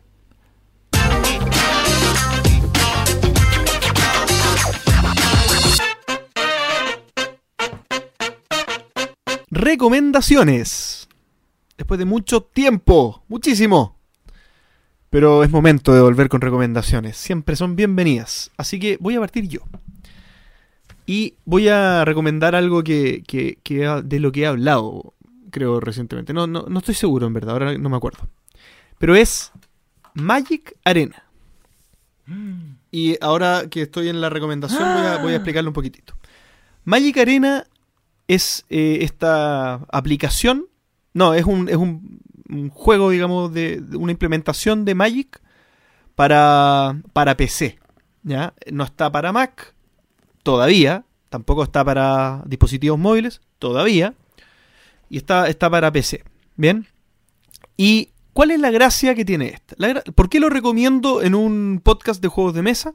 Porque para aquellos que les gusta Magic, pero no tanto, y no quieren gastar plata, y no está justificado porque no van a meterse en una tienda a jugar con otra gente, no van a meterse en un club de Magic. Entonces, no, en realidad no existe el espacio esporádico para jugar Magic. Bueno, Magic Arena es este espacio esporádico para, ju- para jugar Magic. Bien, entonces, eh, perdón, que mi gato se está comiendo los cables. Era algo impredecible. Eh, entonces, acá uno parte con un tutorial, después uno va jugando eh, contra un robot que es muy malo, y uno empieza a ganarle, a ganarle, a ganarle, y empieza a desbloquear mazos. Entonces uno puede desblo- desbloquear mazos de un solo color, después mazos de dos colores, y después mazos de dos colores no pareados, digamos, azul rojo, verde negro, y así. Y uno desbloquea varios mazos. Y en la medida que uno va jugando, también va pasando misiones, con eso ganas oro, y con los oros puedes comprar sobres, o lo que hago yo es entrar a mini torneos de draft. Entonces te asignan un sobre, tú eliges una carta, después draftean el, el- otro sobre, tú eliges otra carta, y así vas incorporando de una manera entretenida, vas incorporando más cartas en tu colección.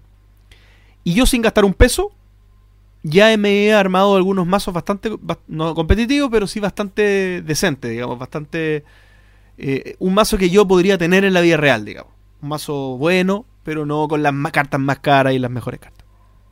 Muy recomendado, eh, entretenido, casual, con- para jugar contra seres humanos a tu nivel, porque uno va avanzando en el ranking, entonces más o menos uno juega con alguien de tu nivel.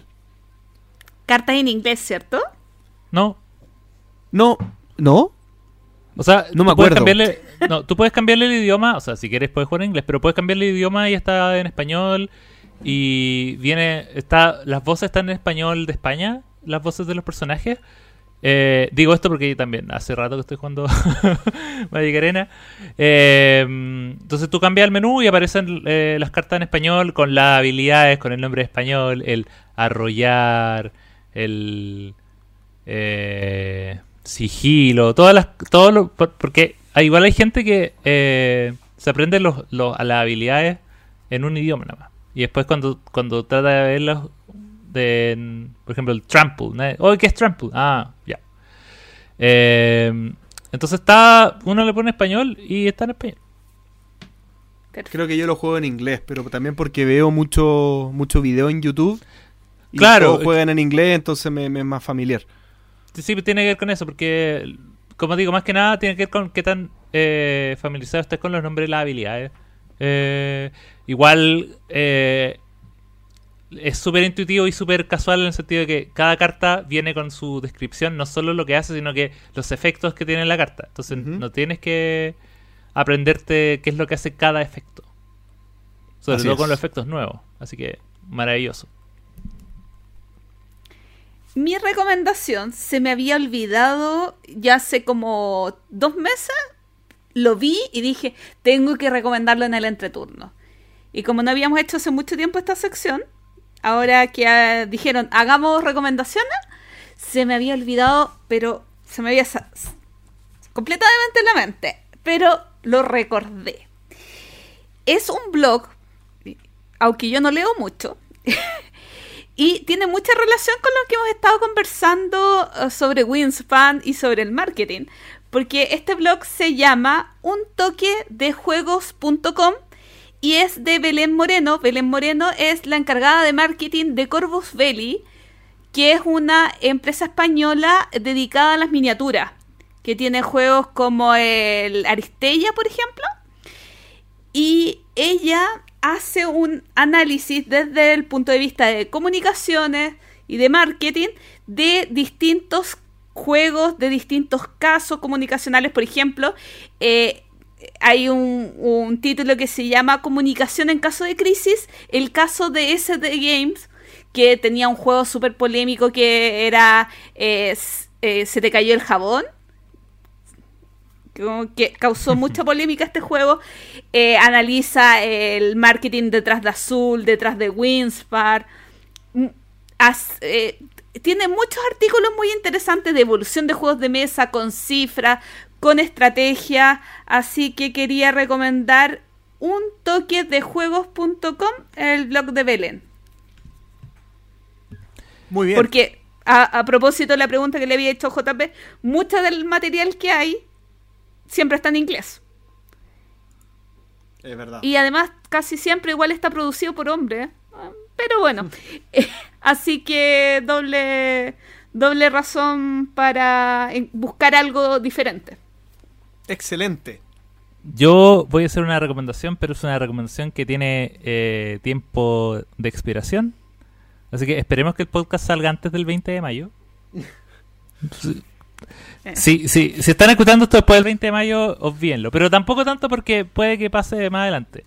Que es la, la página de Humble Bundle, humblebundle.com, Humble Bundle, Ah. que eh, es una página que eh, general todos los meses, en realidad casi todas las semanas, ofrecen packs de videojuegos eh, por sumas de dinero eh, que en realidad es como pagas lo que quieres. Y dependiendo de lo que pagas es la cantidad de juegos que te puedes llevar, pero por lo general siempre te vas a llevar más de lo que costa el costo real del juego. Entonces, tú compras un pack de juegos, todo esto tiene que eh, siempre van asociado con campañas eh, de beneficencia, así que todo esto son eh, esfuerzos que hacen como las compañías para eh, para para presentar estos packs de manera limitada, siempre ayudando a alguien. Y lo traigo a la mesa ahora porque en estos momentos está eh, corriendo un pack de Asmodee Digital que se llama el Play with Friends.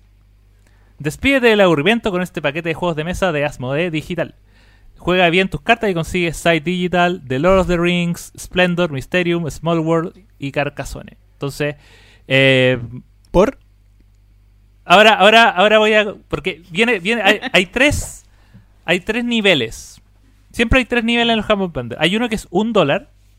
Un dólar. Hay otro que es pagar más que el promedio, que en estos momentos es 9,30 dólares. Entonces, pero eso siempre va subiendo bajando. Y el último es uno fijo que es más alto, que en este caso son 12.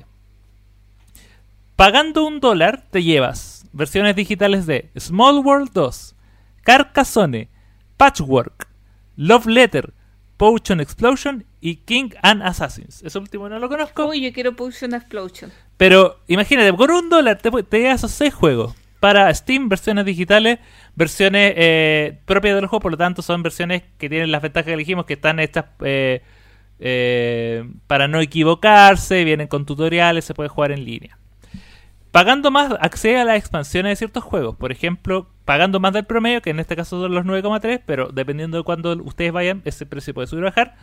Ahí se agrega Splendor, la expansión de las ciudades de Splendor, la expansión de los eh, Trading Posts de Splendor, Mysterium, eh, la edición de Invierno de Carcassonne, eh, la expansión de intercambios de Carcassonne, dos expansiones más de Small World y Twilight Struggle. Y pagando 12 dólares te llevas Site Digital, El Señor de los Anillos de Juego de Cartas, la expansión de Mysterium, eh, tres expansiones más de Carcassonne, eh, una más de Small World y una más de Splendor. O sea, para la gente que quizás está como ahí temerosa de los juegos digitales, esta es una súper buena manera de empezar pagando súper poco. O sea, eh, yo personalmente no lo voy a comprar porque la mayoría de estos ya los tengo y porque han estado disponibles en otros bundles. Así que por eso digo que si no alcanzan a estar acá, vayan poniéndole ojo más adelante, en, por ejemplo, en para el Tabletop Day, para Black Friday. Siempre hacen como una o dos de estas ventas al año temáticas de juegos de mesa. Así que no es la última vez que los van a ver, porque yo, como le digo, yo los compré, así que yo los tengo. En otras ediciones estaba el Pandemic, también van rotando lo- los tipos de juegos. Eh, pero si tienen 12 dólares y se llevan como 10 juegos de mesa digitales, yo creo que es una súper buena oferta. Así que esa es mi recomendación. Me HumbleBundle.com. convenciste, Ax. Me convenciste, Axel. ¿En serio? Pero lo único que me interesa es el de un... ¿El de un dólar. dólar? Eh, yo, mira, Es que lo que pasa es que el único, de, de todos los que nombraron, el único juego que me gusta realmente es el Splendor. Y ya lo tengo. Ah, Entonces, Potion Explosion me gusta mucho para jugarlo y si se ve bonito, ¿por qué no? Pero creo que queda en un dólar. No, pero sabéis que eh, el para los que no tienen nada, ningún juego digital, recién están empezando, el de un dólar está perfecto. Son seis juegos completamente diferentes. Eh, por un dólar eh, es absurdo. La, la mayoría en, en solitario valen 5 dólares, 6 dólares, 3 cuando son muy muy pequeños. Porque en los Pletter me imagino que vale 3. Pero los otros van ganando. Y claro, y si no te interesan la- las expansiones, no tienes para qué comprar la otra. Así que esa es mi recomendación. Oye, excelente, me, me dejaste muy hypeado. Mu- Muy, muy buena recomendación. Eh, superaste Y- la expectativa. Sí, para él improvisado, porque no tenía preparada. Ay, Axel, eso nunca se dice. Ay, pero la gente sepa. No, está muy bueno aquí. Scythe, Scythe, Mysterium, Carcassonne. No, muy bien, muy bien, excelente. Oye, bueno, estamos llegando al final de, de este capítulo número 85 del entreturno. El entreturno en cuarentena. Así que... Hashtag. Eh, Así es, el, el hashtag el entreturno en cuarentena. Oye, no. eh, algunas palabras de cierre, don Axel, nuestro querido amigo Impar. Eh, ah, nada, estoy. Ahora sé que estoy. Última vez, que, última vez que te damos palabras de cierre, ¿ah? porque ya... eh, Sí, no, eh, no me den palabras de cierre porque no, no, no aplica, no, ya no aplica. Yo ya. Yo, yo, quiero igual palabras de cierre. yo me Ah, preparo para, para hablar Gloria, por pero favor. Eso. Jueguen Tabletop Simulator, ya, listo. A ver, Gloria tiene palabras de cierre, a ver, dale. Yo tengo palabras de cierre. Axel, invita a jugar Tabletop Simulator. Oye, están todos locos. Ya, yo soy fel- feliz de enseñarle a todos. Oye, Dale. yo podría hacer Tutorial- clases digitales de. JP, Tutorial entre turnino. palabras de cierre. Palabras de cierre, yo quiero un tutorial entre turnino de, de- de Tabletop Simulator. Dictado Oye, por Axel. Sí, la cátedra. A- ahora, oye, eh, algo que no dijimos en anuncios porque en realidad no era un anuncio, es algo que ya pasó, pero igual es importante, podríamos hacerlo como, como palabras de cierre.